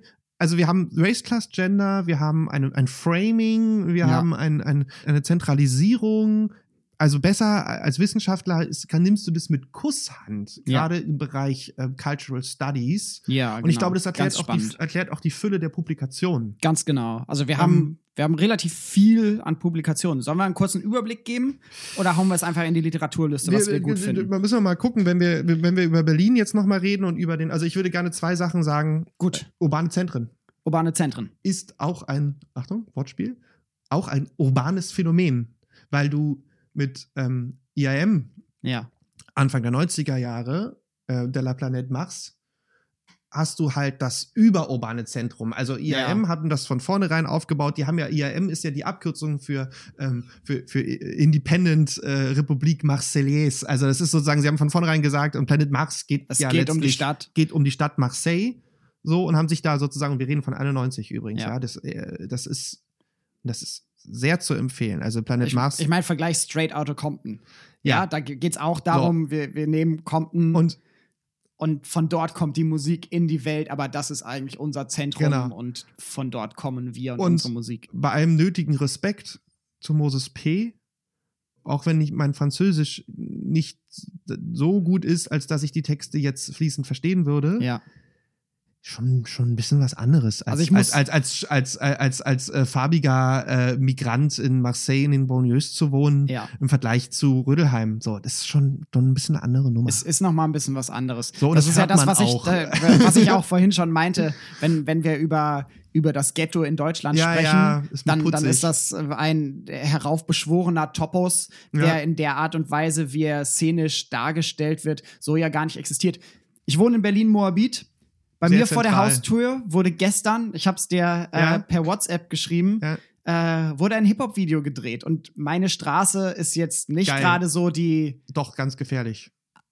Man kann sie so inszenieren. Ja, man also du kann hast, sie so du inszenieren, Hier, du genau. hast Dinge in der Straße. Ich, ich habe jedenfalls. Oh, bin gegen das Mic gestoßen. das nicht stimmt. check one two. Mein Mic ist mein Mic noch an, Alter? Mike müsste noch an sein. Jedenfalls. Ähm, genau, aber du, du hast hier aber trotzdem. Es gibt halt Elemente, Ja, die man aus deiner Straße, aus deiner Hood nehmen kann für ein Hip-Hop-Video. Du hast hier so eine alte 60er Jahre Überstand, wo es nicht regnet, etwas Genau. vom rote, So- ich weiß nicht, wie man das nennt. äh, so, so ein bisschen äh, städtebauliche- un, un, unschöne Neubauten. Ja, unschöne Neubauten. Also man kann das hier schon inszenieren. Ja. Ähm, genau, aber das ist halt der Punkt, ähm, dass selbst Berlin, also da gibt es ja diese schöne Geschichte von KP Boateng, ähm, der ähm, ja gerne mal von seinem Ghetto aus der Punkstraße berichtet hat und dann nach Wedding, Totten- Alter, Wedding. Wedding, Alter, der ist dann halt irgendwie in den, ähm, jetzt vor ungefähr zehn Jahren damals nach Tottenham gewechselt, nach, Ja. nach London. Und ähm, die Geschichte ist halt die, dass er dann da erzählt hat, ja, er ist der Ghetto-Kid aus, aus, aus, aus dem Wedding. Ja. Und dass sich dann in der Tat ein paar Tottenham-Fans aufgemacht haben, den Wedding zu erkunden und dann via, via sozialen Medien halt Fotos von der lauschigen Panke äh, gemacht haben mit dem Überschrift What a nice Ghetto. Also so, Ja. da haben sich die schon lustig darüber gemacht. So. Und ähm, ähm, wo halt vielleicht der ein oder andere aus Bottrop Kirchhellen anfängt, zu weinen. Ja.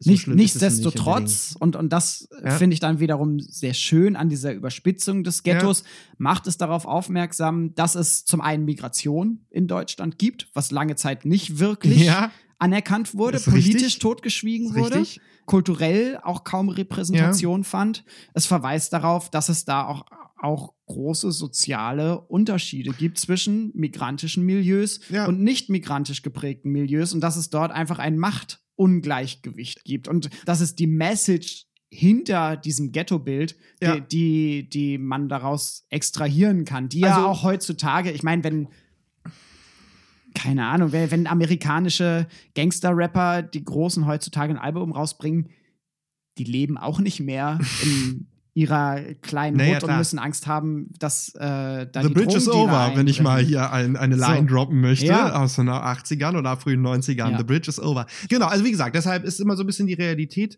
ist immer so ein bisschen schwierig und das ist eigentlich ein ganz guter Punkt, um nach Berlin zu kommen, weil hier Anfang 2000er. eine Szene entstanden ist, die die das Rap-Business in Deutschland nochmal komplett auf den Kopf gestellt hat. Genau, muss man weil- eigentlich so sagen. Also Ja. mit 2000 erscheint von West-Berlin Maskulin Battle Kings, ja, ja, machen Battle-Rap in Deutschland groß und dann haben wir die ganze Agro-Szene mit Veröffentlichung von Bushido, genau. Echo Fresh, der da immer noch mit oftmals irgendwie die Fäden zieht, ja. Sido 2004 Mhm. mit Debütalbum Maske. Und davor natürlich noch, äh, wie gesagt, Masters of Rap, Fu Manchu, ähm, ähm, Ja. MOR, die einfach, also Savage Style, der ja teilweise im Royal Bunker stand und gesagt hat, halt irgendwie, ich bin ein Nazi, äh, mein Vater ist Adolf Hitler oder so. Also Ja. der ist halt wirklich komplett einfach mal, also an Subversivität kaum zu over the top überbieten. gemacht hat. Wobei man sagen muss, dass ja bereits die Londoner Punks in den 70ern Ja, ja, ja, na klar. in Nazi-Kostüm rumgelaufen sind, Aus- um zu Aber aus provozieren. deutscher Sicht, also ich meine, Aus deutscher Sicht ist es noch mal was 97 anderes, reden wir halt von Max Herre. Das stimmt. So, der uns halt irgendwie was von Der liebe Max. Chile, Pi- Pinochet und Chile und äh, legt dein Ohr auf, den, auf, ne, auf Ja. die Schiene der Geschichte, INNA und so. Ja. Ne? Und keine Ahnung, mit dir steht die Zeit still. So. Ne? Und dann kommt halt Sido. Ja. Äh, nicht Sido, ich meine, da kommt Äh, Savage da dann. kommt- also kommt Savage. Savage, ne? Und Savage, meines Erachtens hat Savage einen unglaublich tollen, also ich finde, sagt übrigens auch ähm, DJ Matt in, ähm, in diesem Film, wenn der Vorhang fällt, Mhm. ähm, was ich sehr schön finde, dass er sagt, Savage muss man meines Erachtens auch ähm, äh, intellektuell da wirklich rausnehmen, weil Savage hat Lines, so, da schlackern dir die Ohren. Der Mann hat Ja. Ahnung und der Mann hat Wissen. Ja. So. Ne, ähnlich, ähnlich wie du zu mit und Assad. äh, Kann gut mit Worten umgehen. kann Also wahnsinnig gut mit brutal Worten umgehen. Im, im, wirklich, Ja. im, im jeglichen Sinne brutal gut. Genau, und ich finde das halt insofern immer ganz lustig, weil wir ja diese Debatte um Kollega hatten und Farid Bang. Ja.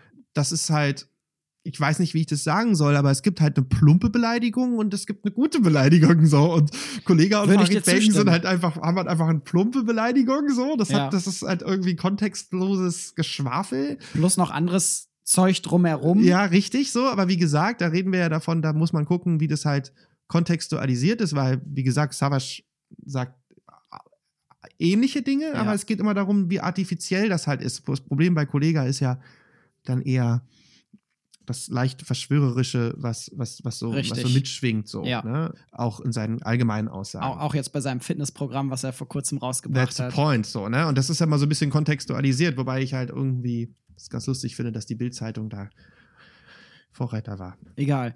Auf jeden Fall Ja. Berlin. Ähm, Genau. Da muss ich sagen, irgendwie auch aus heutiger Sicht nach wie vor ziehe ich da meinen Hut mit Ja. wie viel Kreativität, Guerilla-Marketing, Ja, Ähm, Agro Berlin. Kooperation mit Medienpartnern, Ja. Verbreitung äh, von Musik mit der bewussten Erschaffung von speziellen Images und so weiter Absolut. gearbeitet wurde und damit wirklich dieses, Und dieses einen Masterplan und ein aufgestellt Masterplan haben. aufgestellt wurde, wie dieses ganze Business tatsächlich dann sehr professionalisiert wurde von Indie-Labels zu Beginn. Wir reden immer, das ist ein Mann, ne? Also wir, äh, also ich meine Royal Bunker und also ich meine, das hat Ja. sich dann also es sind wenig, sind wir so, es sind wenig Es, Akteure. es sind wenig Akteure, mhm. genau. Also Also tolle Idee. Und wie gesagt, von also Guerilla-Marketing ähm, mega gut. mega gut und ähm, da hat jemand wirklich eine sehr gute Idee gehabt. Und Ja. in der Phalanx, KIZ war äh, übrigens äh, äh, Sexismus gegen Rechts, was ich immer noch für Ja. einen ganz großartigen Titel halte, Ganz großer Äh, Albumtitel. war letztes, letztes Album von, von Royal Bunker. Ja. Also alles, was dann in Berlin drumherum en- entstanden ist, Orientierte sich daran. KIZ, Prinz Pi, die Sekte, Dinge, die dann wirklich sich, ähm, sich also da sind viele gute Dinge entstanden. Ja. So, ich hatte Prinz Pi, ich habe dir keine Liebe gestern noch zugeschickt. Ja. Äh, das ist ja Prinz Pis Roots Song so Ja. und ich erinnere mich, ne, kleine per My Personal Einwurf. Ich erinnere mich, wie, wie ein Kollege damals, ich glaube, das war schon, das muss so um roundabout 2002, 2003 gewesen sein. ja. so, Also lass ein Kollege, lügen. nicht Kollege.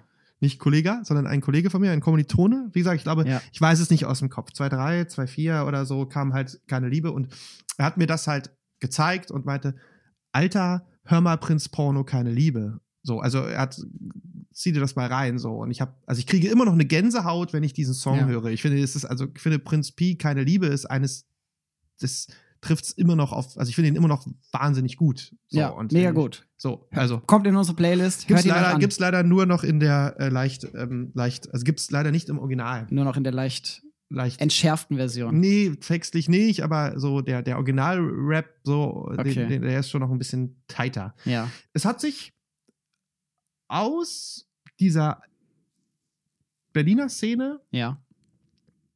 also wenn ich alte Sachen von MOR Savage meinem Sohn vorspiele, Ja. ja, der neun ist, Ja.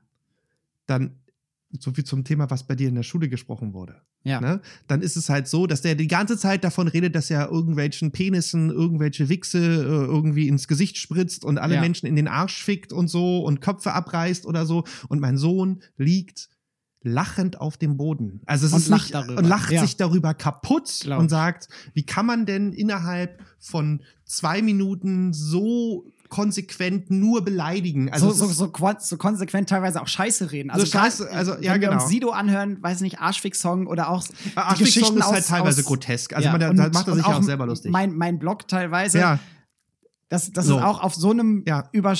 Überspitzten Ja. Niveau. Da, sind natürlich irgendwie manche Sachen mögen dann echt sein. genau. Aber es ist so überspitzt. Ich finde, es hat einen großen Unterhaltungswert. Also es ist, es ist ja wirklich, es ist teilweise, ist gerade auch diese frühen Sachen, die ja ernst gemeint waren, ähm, auch was die Beleidigung betrifft, ist halt, Ja. wie gesagt, irgendwie so deine Reime schmecken nach Couscous, immer noch diese, dieses Homophobe, was da halt irgendwie drinsteckt, so, wo man dann auch schwer, so, ja, also ich ist finde, schwer zu verdauen. schwer zu verdauen. Da muss man Und- auch schauen, wo kommt das her. Also ich habe da selber auch mit Rappern dann natürlich drüber ja, es gibt ja, gesprochen so. Wie, wie, wie vertretet ihr das, dass, ihr irgendwie sagt, ich ficke deine Mutter oder das ist äh, halt, wenn, du, du wenn das ein alles, Hurensohn. wenn ich mal meinen lieben Herrn Chefredakteur ähm, zitieren darf, der glaubt, wer, wer das halt glaubt, der glaubt auch an den Klapperstorch. Natürlich ist es eine Form Ja. von, also ich meine, es ist die Gefahr. ohne, ohne das verharmlosen zu Genau. wollen. Also eine, eine Form von, von Sprachgebrauch fördert dann natürlich auch wieder eine bestimmte Form von Ideologie. Trotzdem ist eine Gleichsetzung von ich sag, ich ficke deine Mutter Ja. und zu sagen, da droht jemand,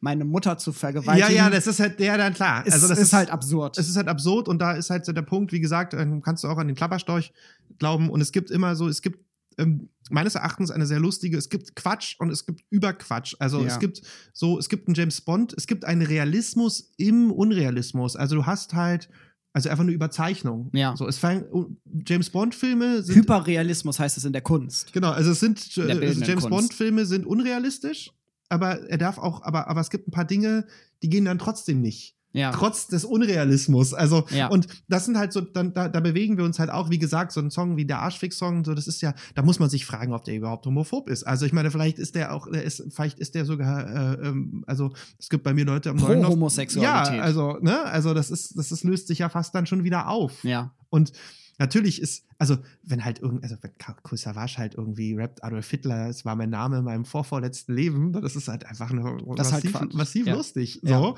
Und aber zu Savage, ich meine, der zitiert Hagen Reta in seinen Songs. Ähm, er sagt so Sätze wie, ich, er, ist, er hatte sich in einem Song mal, ich bin der Ivan Drago des Rap ja. genannt. Und Ivan Drago ist halt der, ist der Schauspieler, der bei Rocky 4 Den, den Äh, Gegner spielt. oder beziehungsweise Ivan Drago Ja. ist der, also es ist ähm, na, der Dolph Lundgren. Also es sind so, da, da gibt's, du musst ein gewisses Wissen haben, um Ja. sowas zu, zu rappen. Ja. So. Aus dieser Szene allerdings, weil dieser Battle Rap jetzt kommerzialisiert wurde, hat sich ja dann sozusagen dieses ganze Haftbefehl, Kollega, genau. Zeugs irgendwie aufgebaut. Bis heute Capital Bra letztes Jahr. Ja.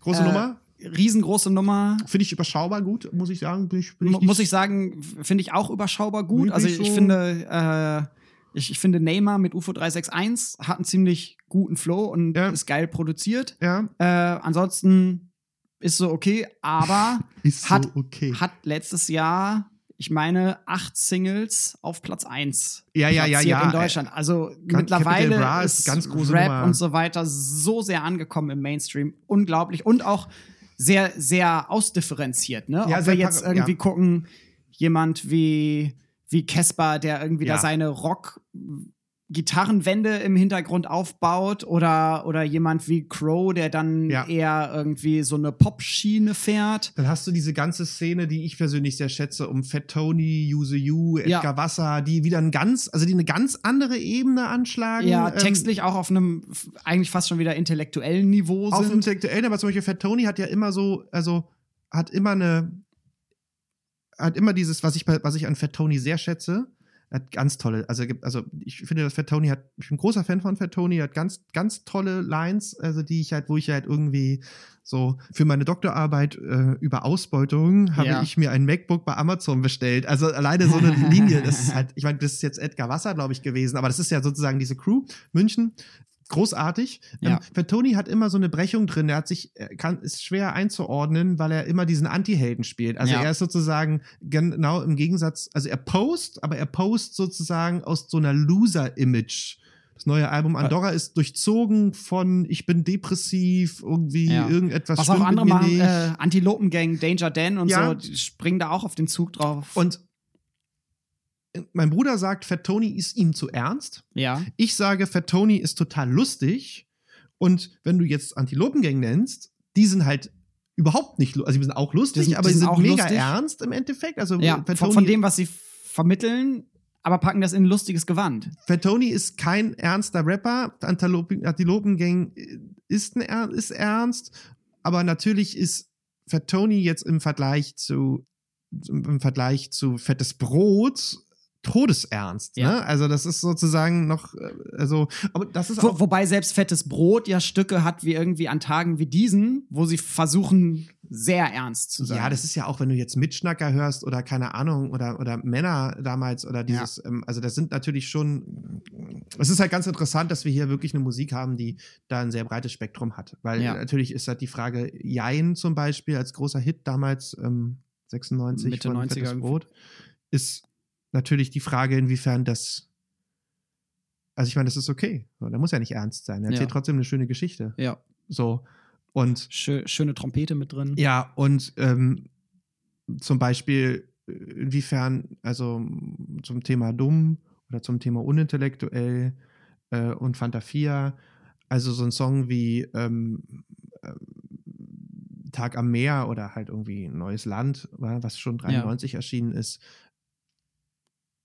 Ich meine, na klar, es ist pseudo-intellektuell, so, aber aber, es ist auch schön. Also Tag am Meer kann man sich an einem Tag am Meer auch irgendwie so ja, vorstellen. also die, und die anhören, Frage ja? ist sozusagen, in der Bewegung liegt die Kraft oder was weiß ich. Also, also wiefern Thomas D. da, der ja sozusagen da immer diesen Part eingenommen hat, Ja. ähm, natürlich ist der pseudo-intellektuell, aber es ist mir ja im Grunde genommen egal. Es ist ein Dichter und ähm, es gibt viele Dichter, die Pseudo-intellektuell. pseudo-intellektuell sind. So. Ja. Also man hat auch trotzdem trifft da mal einen guten Ton. Genau. So. Also ich meine, Millionen Legionen ist ein super Song. So. Ja. Bevor wir jetzt zu sehr Richtung äh, Wir und quatschen. wir quatschen über unsere Lieblingsstücke Haben wir ja im Endeffekt jetzt auch gemacht. die und die finden wir gut und die nicht gut, würde ich schauen, dass wir langsam zum Abschluss kommen. Sollen wir ganz kurz über Wikipedia sprechen? Ganz kurz und dann können wir in dem Kontext nämlich auch über Literatur nochmal sprechen. Gut. Dann machen wir einen Abgang. Jingle ab.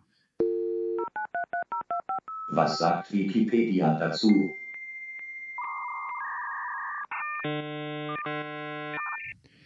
Wikipedia. Lass Ähm, hören. ist wir müssen das jetzt nicht irgendwie groß, also Ja. dieser, äh, wenn du deutscher Hip-Hop eingibst, ähm, kommt ein neunseitiger Artikel, der, der echt wirklich total schwach ist. So, also Ja. einfach. Ging mir ähnlich, habe ihn ähm, nur überflogen. Ich habe den noch nicht mal mehr zu Ende äh, gelesen. Der ist schlecht geschrieben und ist einfach teilweise meines Erachtens nicht richtig ja. und auch überholt. Ähm, Haken wir schnell ab. wenn du jetzt natürlich die ganzen, also das Einzige, was daran interessant ist, ist die, ähm, sind die, sind die Links. Ich glaube jetzt der Ja. Artikel zu Kollega oder der Artikel zu Savage, so. die Quellenverweise, das ist interessant, weil du kannst dich dann durchklicken. Ja. Dieser überbordernde Artikel, also dieser Meta auf einer Meta-Ebene, ist äh, meines Erachtens nicht richtig. Dafür gibt es auch zu viel gute Literatur. Ja. Ähm, Sollen wir über Literatur sprechen in dem Zusammenhang, in Ja. der Kategorie? ich würde das gerne auf jeden Fall kurz dann machen, weil das weil das dann wir den Kreis haben. Es ist natürlich so, ich Ja. muss erwähnen, es ist eine lange Sendung, aber wir können natürlich auch, wie du schon sagst, es gibt Podcasts über Hip-Hop. Ja. ähm, über Deutsch, deutschen Hip-Hop. YouTube-Videos. Wir können natürlich jetzt eine Sendung machen und 45 Minuten nur über Fanta 4, 45 Minuten nur über Torch, 45 Minuten nur über Freundeskreis, 45 Minuten nur über Royal Bunker reden. Ja, Oder wir machen jetzt mal anderthalb Stunden einen Aufschlag. genau. Wir bleiben beim Aufschlag. Bitte. Literaturübersicht. Ich habe mal so ein bisschen geschaut, was gibt es denn, womit beschäftigt sich wissenschaftliche Literatur oder insgesamt Literatur? Und ich habe hier zwei Bücherstapel liegen. Die sind ungefähr gleich groß. Und die stammen beide aus der Musikwissenschaftlichen Bibliothek der Humboldt-Universität zu Berlin. Dass sie beide gleich groß sind, ist natürlich nicht repräsentativ. Ist nicht repräsentativ, trotzdem aber spannend. Ja. Der eine Stapel ist wissenschaftliche Literatur. Das heißt, dort wird mit Quellenverweisen gearbeitet. Dort wird zumindest versucht, auf einem wissenschaftlich seriösen Niveau und eben auch so, dass man die Quellen nachvollziehen kann, geschrieben, argumentiert, gearbeitet, sich mit Themen auseinandergesetzt. Und der andere Stapel ist, was ich jetzt im weiteren Sinne mal populärwissenschaftliche Veröffentlichung nennen würde. Und ich muss sagen, die populärwissenschaftlichen Veröffentlichungen sind gar nicht unbedingt immer schlechter. Es ist eine andere Form, Wissen aufzubereiten, Wissen zu verbreiten, teilweise auch unterschiedliches Wissen. Bei den populärwissenschaftlichen Veröffentlichungen, so, ich schnapp mir mal die Sachen hier, geht es meistens darum, eine Chronik des Rap, eine Geschichte von Hip-Hop oder so zu erzählen. Ah, warte mal. Ah, ich muss hier einmal groß Diese rübergreifen. Bücher. Diese Bücher, ich habe tatsächlich hier Bücher nach Verrücktes- Hause geschleppt. Verrückte Sache. Das finde ich hier ganz gut. Das, Das, das ist ganz gut. Das ist aber der andere Stapel, ne? ja, ja, ja, erzähl du mir erstmal. ähm, das heißt, wir haben hier, ich habe hier ein Buch von David Duf Dufresne, Yo Rap Revolution von, ist aus den 90ern, meine ich, von 91, die Erstaufle äh, Erstveröffentlichung und die deutsche Veröffentlichung Mai 92. Das heißt, es ist eines der frühen Bücher, die mal versuchen, einen Überblick über Geschichte, Gruppen und die Bewegung Yo. von Rap Rap Revolution. äh, zu geben. Ist allerdings nicht wissenschaftlich geschrieben. Also da geht es wenig darum, wo kommt das Ganze her, was sind das, wie, wie gehe ich da vielleicht mit, mit einem Cultural Studies Approach an die Geschichte ran. Guck mal, das Kapitel 1 heißt Fuck. Ja. Äh, um, um mal hier noch ein paar, ein paar Wörter zu droppen. Und dann habe ich hier zwei Bücher liegen, die in Deutschland vielleicht so ein bisschen zum, zum Standard Ja. äh, gehören, wenn wir über Hip-Hop sprechen. Und zwar zum einen von Sascha Verlan und Hannes Loh, das Buch 35 Jahre Hip-Hop in Deutschland, 1980 bis 2015. Darf ich Ein mal? dicker Schinken, steht sehr viel drin, der auch sehr gut herausgearbeitet. äh, instringent aufgebaut ist. Ne? Also teilweise, also der erzählt eben nicht ähm, von A bis Z. Das finde ich in dem ganz interessant, weil er immer wieder so kleine, ähm, also er ist nicht unbedingt chronologisch aufgebaut Genau. ähm, und hat ähm, viele Geschichten und legt meines Erachtens ein bisschen ähm, zu sehr Wert auf nicht Mainstream. So, also Ja, wir haben, haben genau. teilweise dann halt wollen halt- irgendwelche völlig unbekannten Leute ausgegraben, die wollen halt zeigen, Geschichte dass sie sehr erzählen. im Business drin sind Ja. und äh, sich sehr gut auskennen. Dann, Aber natürlich trotzdem viel und, und, und sehr vielschichtig. ja. Ja. Und dann als weitere populärwissenschaftliche Veröffentlichung, wir haben es bereits angesprochen, kö- könnt ihr uns hören. Was Eine Oral History des deutschen Rap, wo anhand von Zitaten Komplett. bekannter Hip-Hop-Akteure versucht wird, die Geschichte oder eine Geschichte Ja. deutschen Hip-Hops von den 80ern bis ins Jahr 2018 zu erzählen. Schön aufgemacht, es lässt sich relativ leicht lesen. es ist halt komplett wirklich so aufgebaut, dass die, dass jetzt irgendwie ähm, zum Beispiel 18, also Kapitel 18, irgendwas fange ich immer an, wirklich einfach nur Zitate hintereinander rein. Ne? Dann Genau, es sind nur Zitate. Ein bisschen Danio, wie Icy die Beatles Ice, Anthology aus den DJ 90ern. Mad, so, also, und das ist natürlich, also was wir hier haben, ähm, ohne dass, das ist, das ist unterhaltsam. Aber auch Es ist konstruiert. natürlich konstruiert, Ganz es stark, konstruiert den eigenen Mythos. Genau, So. darum geht es auch. Also, ne, Ja. da, da, wenn man so ein Buch veröffentlicht Ja. und vorne auch noch den Aufkleber draufklebt, Literaturspiegel-Bestseller, Ja, ja, das dann weiß man, konstruiert- da geht es darum, Geld zu verdienen mit diesem Buch. Und Ja. Äh, das pusht auch noch mal ein bisschen den Fame der Leute, die da drin zu Wort kommen. Absolut. Äh, Das ist eine Win-Win-Situation. Win-Win-Situation, ganz genau. ich möchte ganz kurz hier dieses, oder bist du noch. Ähm, Ich, ich bin noch bei den, Ja. bei, bei den quasi nicht wissenschaftlichen Veröffentlichungen. Ich habe hier noch ein paar andere Geschichten, äh, die einfach auch zeigen, wie sehr äh, Hip-Hop im Mainstream angekommen ist. Ein Buch von Foggenreiter. Viele kennen Foggenreiter vielleicht als Verlag, der, der so, äh, naja, Lehr Lehrbücher Ja, zu ich- ich- Instrumenten ich und so weiter rausbringt. Ein ja? Buch, die Hip-Hop-Formeln von Volkmar Kramatz. Da kann man, wenn man das möchte, lernen, wie man erfolgreich Hip-Hop Oh, das ist für produziert. mich, das ist aber lieb. für Daniel. Ich mach Also direkt weiter mit dem nächsten. Brauchst du Jahr- nicht reinschauen. das Es ist ist lustig und die also Melodie und ihre Töne. Es ist auf jeden Fall auch schön, Viermal um zwei Takte, Strophe achtmal zwei Takte, Einschub ein Takt, Refrain viermal zwei Takte. ganz genau. Tempo, Tonart A-Moll. Geil. Also ich meine, das ist halt wirklich so, das ist, Das ist quasi Handwerk für Producer. wo die Formel verwendet wird. Und Ich- hier siehst du wieder in vereinfachten Übersicht, was die Profis in den prägenden Teilen ihres großen Hits. Das, das ist halt schon krasser Shit. Da werden halt ähm, auch hier werden Alicia Keys, 50 Cent, Dead Press, MOR, Dr. Dre, Fettes Brot, Prodigy of Moff Depp werden einfach mal analysiert. Wird einfach Ja. mal eine Formanalyse gemacht. Ka- Kann man mal, rein, kann man mal reinschauen. Ich sag mal so, das Ding immer bei solchen Büchern ist natürlich, wenn man die durcharbeitet, wird man nicht automatisch erfolgreicher Nicht? Producer. Es ist auch nicht so, dass alle erfolgreichen Producer die Skills aus diesem Buch drauf haben. Meine Güte. Trotzdem ja was. würde ich behaupten, sich die Skills anzueignen, kann eine große Hilfe sein, um erfolgreich zu produzieren. Spannend, auf jeden So. Fall, dass es sowas gibt. Dass es sowas Mag gibt, fand ich auch sehr spannend. Dann habe ich zwei Bücher hier noch, die einfach mal zeigen, wie das quasi auch von politischer Seite aus genutzt wird. Das Buch Hip Hop, fette Reime und fette Beats in Deutschland. Ja. Erschienen na, 2000 und steht hier gar nicht drin, wann das erschienen ist. Das gibt's nicht. Ähm, wahrscheinlich steht es irgendwo. Ich blätter jetzt nicht dahin. Ja. Der Link landet sowieso in der Literaturliste. Ja. Aber ähm, mit daran beteiligt, wenn wir hinten ins Impressum schauen, Mit Hörbeispiel-CD. ra- herausgegeben von rockbuch.de und besonderer Dank, da kriegen wir es dann mal raus, Goethe-Institut ist Mhm. mit dabei. Ganz, ganz viel Goethe-Institut, Goethe-Institut, Goethe-Institut. Das heißt, hierbei wird mal so ein bisschen zusammengefasst, was es an Hip-Hop in Deutschland gibt oder welcher Hip-Hop zumindest derjenige ist, Mhm. der von einem Institut wie dem Goethe-Institut auch äh, unterstützt werden soll, auf Tour geschickt werden soll. Vorne drauf Rockbuch, MTV, Goethe-Institut als Herausgeber genannt Mal eine geile Kombo. ge- geile Kombination.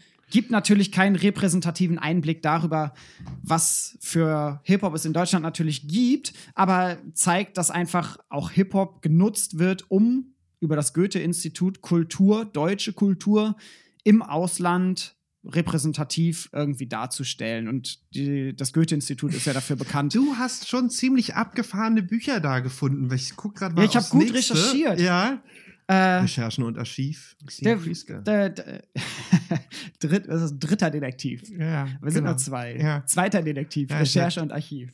Eine, eine Veröffentlichung vom Archiv der Jugendkulturen, Hip-Hop in Berlin.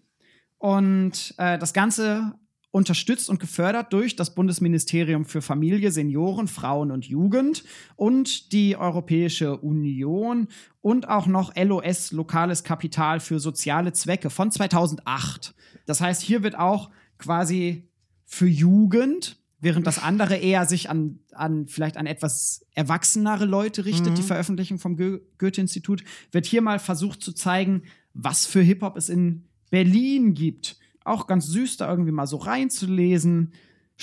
Kapitel wie Straßensozialarbeit und Hip-Hop, Jugendliche auf der Straße, ein Blick auf die aktuelle Situation. Oder Tanz im Haus der Jugend, wenn Weltmeister im Wedding Breakdance unterrichten, ein Gespräch mit Michael von den Flying Steps. Ich habe Darfst du mal reinschauen? nur hier dieses Is This Real, die Kultur des Hip-Hop. Fast ein ähm, ein Standardwerk schon von heutzutage. ähm, Surkamp. genau. Wir ähm, kommen jetzt zu den wissenschaftlichen Büchern. Ja, das, ich will das jetzt nur exemplarisch machen Ja. und dann auch mal die Sendung schließen, sonst hört uns keiner mehr zu.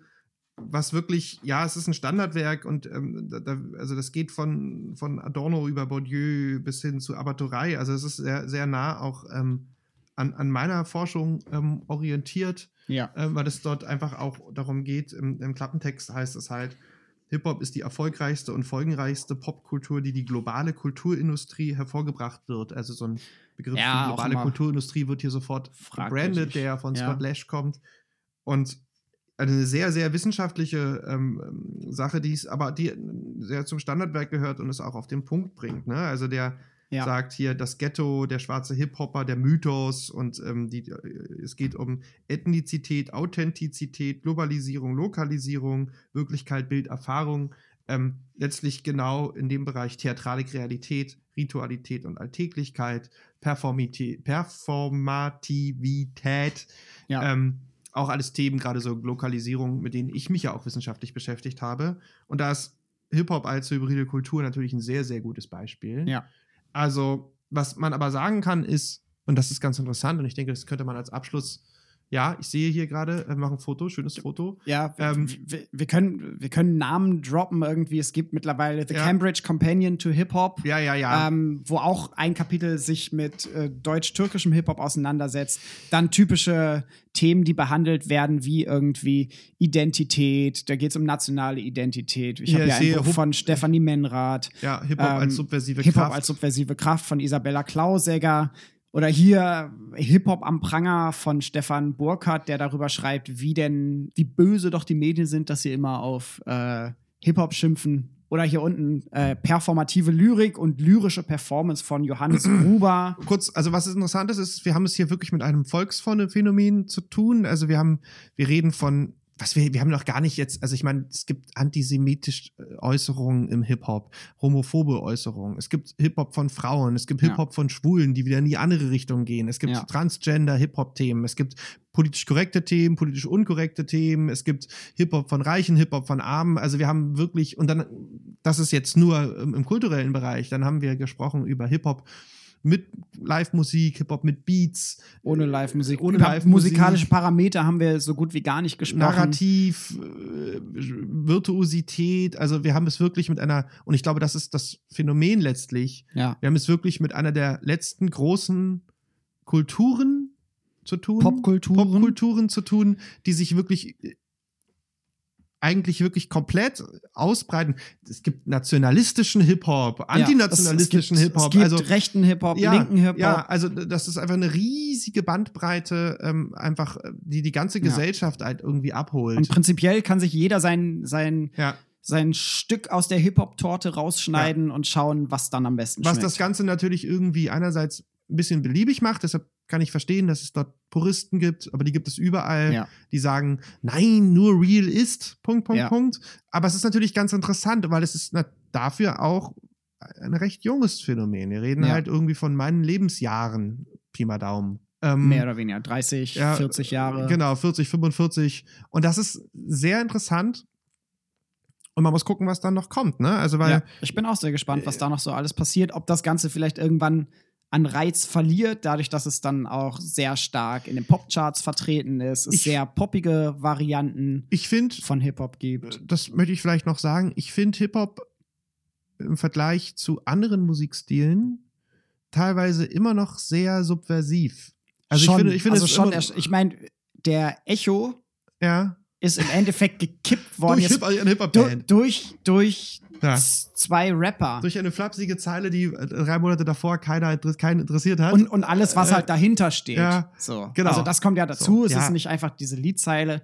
Es ist Genau. noch erstaunlich subversiv und naja, man, also es gibt halt, teilweise überhaupt nicht PC. es gibt halt Gerüchte, die ähm, sagen, Farid Beng und Kollega haben das ja genau so gewollt. Ne? Also es gibt ja dann auch. Das weiß man ja mal nicht. Die Subversivität als Nein, aber die wollten ja echt so gewollt. krass sein. Die wollten ja endlich mal so, ne? Und ähm, Da, dafür fand ich sie enorm unkrass. ja, ich würde, ja, ja. Also das ist gar nur der Punkt. Der Punkt ist der, der wir reden halt so wie gesagt, was was Savage gemacht hat äh, davor. Ja.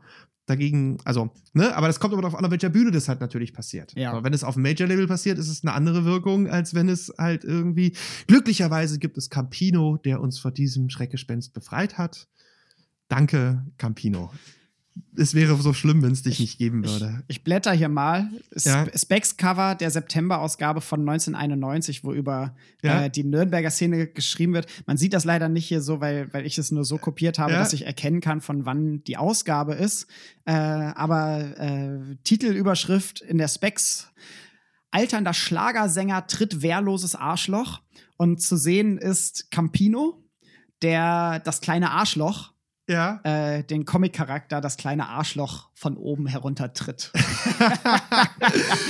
Wunderbar. Nein, Damit schließen ähm, wir die Sendung. Damit schließen wir die Sendung. Ich hoffe, es war nicht zu lang. Ich hoffe, ihr habt was mitgenommen. Ähm, Ja. und- Wikipedia schließen wir auch. Ja, ach, das haben wir ja schon längst geschlossen. So. Genau. Vielleicht, ähm, genau. Naja, dann, ähm, es war wie immer sehr, sehr angenehm Es, es hat mir viel Spaß gemacht. ja. Wir, wir, wir haben viel gesprochen. Das ist, glaube ich, bei so einem Thema mal in Ordnung. Hat Spaß gemacht. Ich würde sagen, Bis zum, nächsten, Swaggy-Sendung. bis, bis zum nächsten Mal. Be tight, Alter. bis zum nächsten Mal.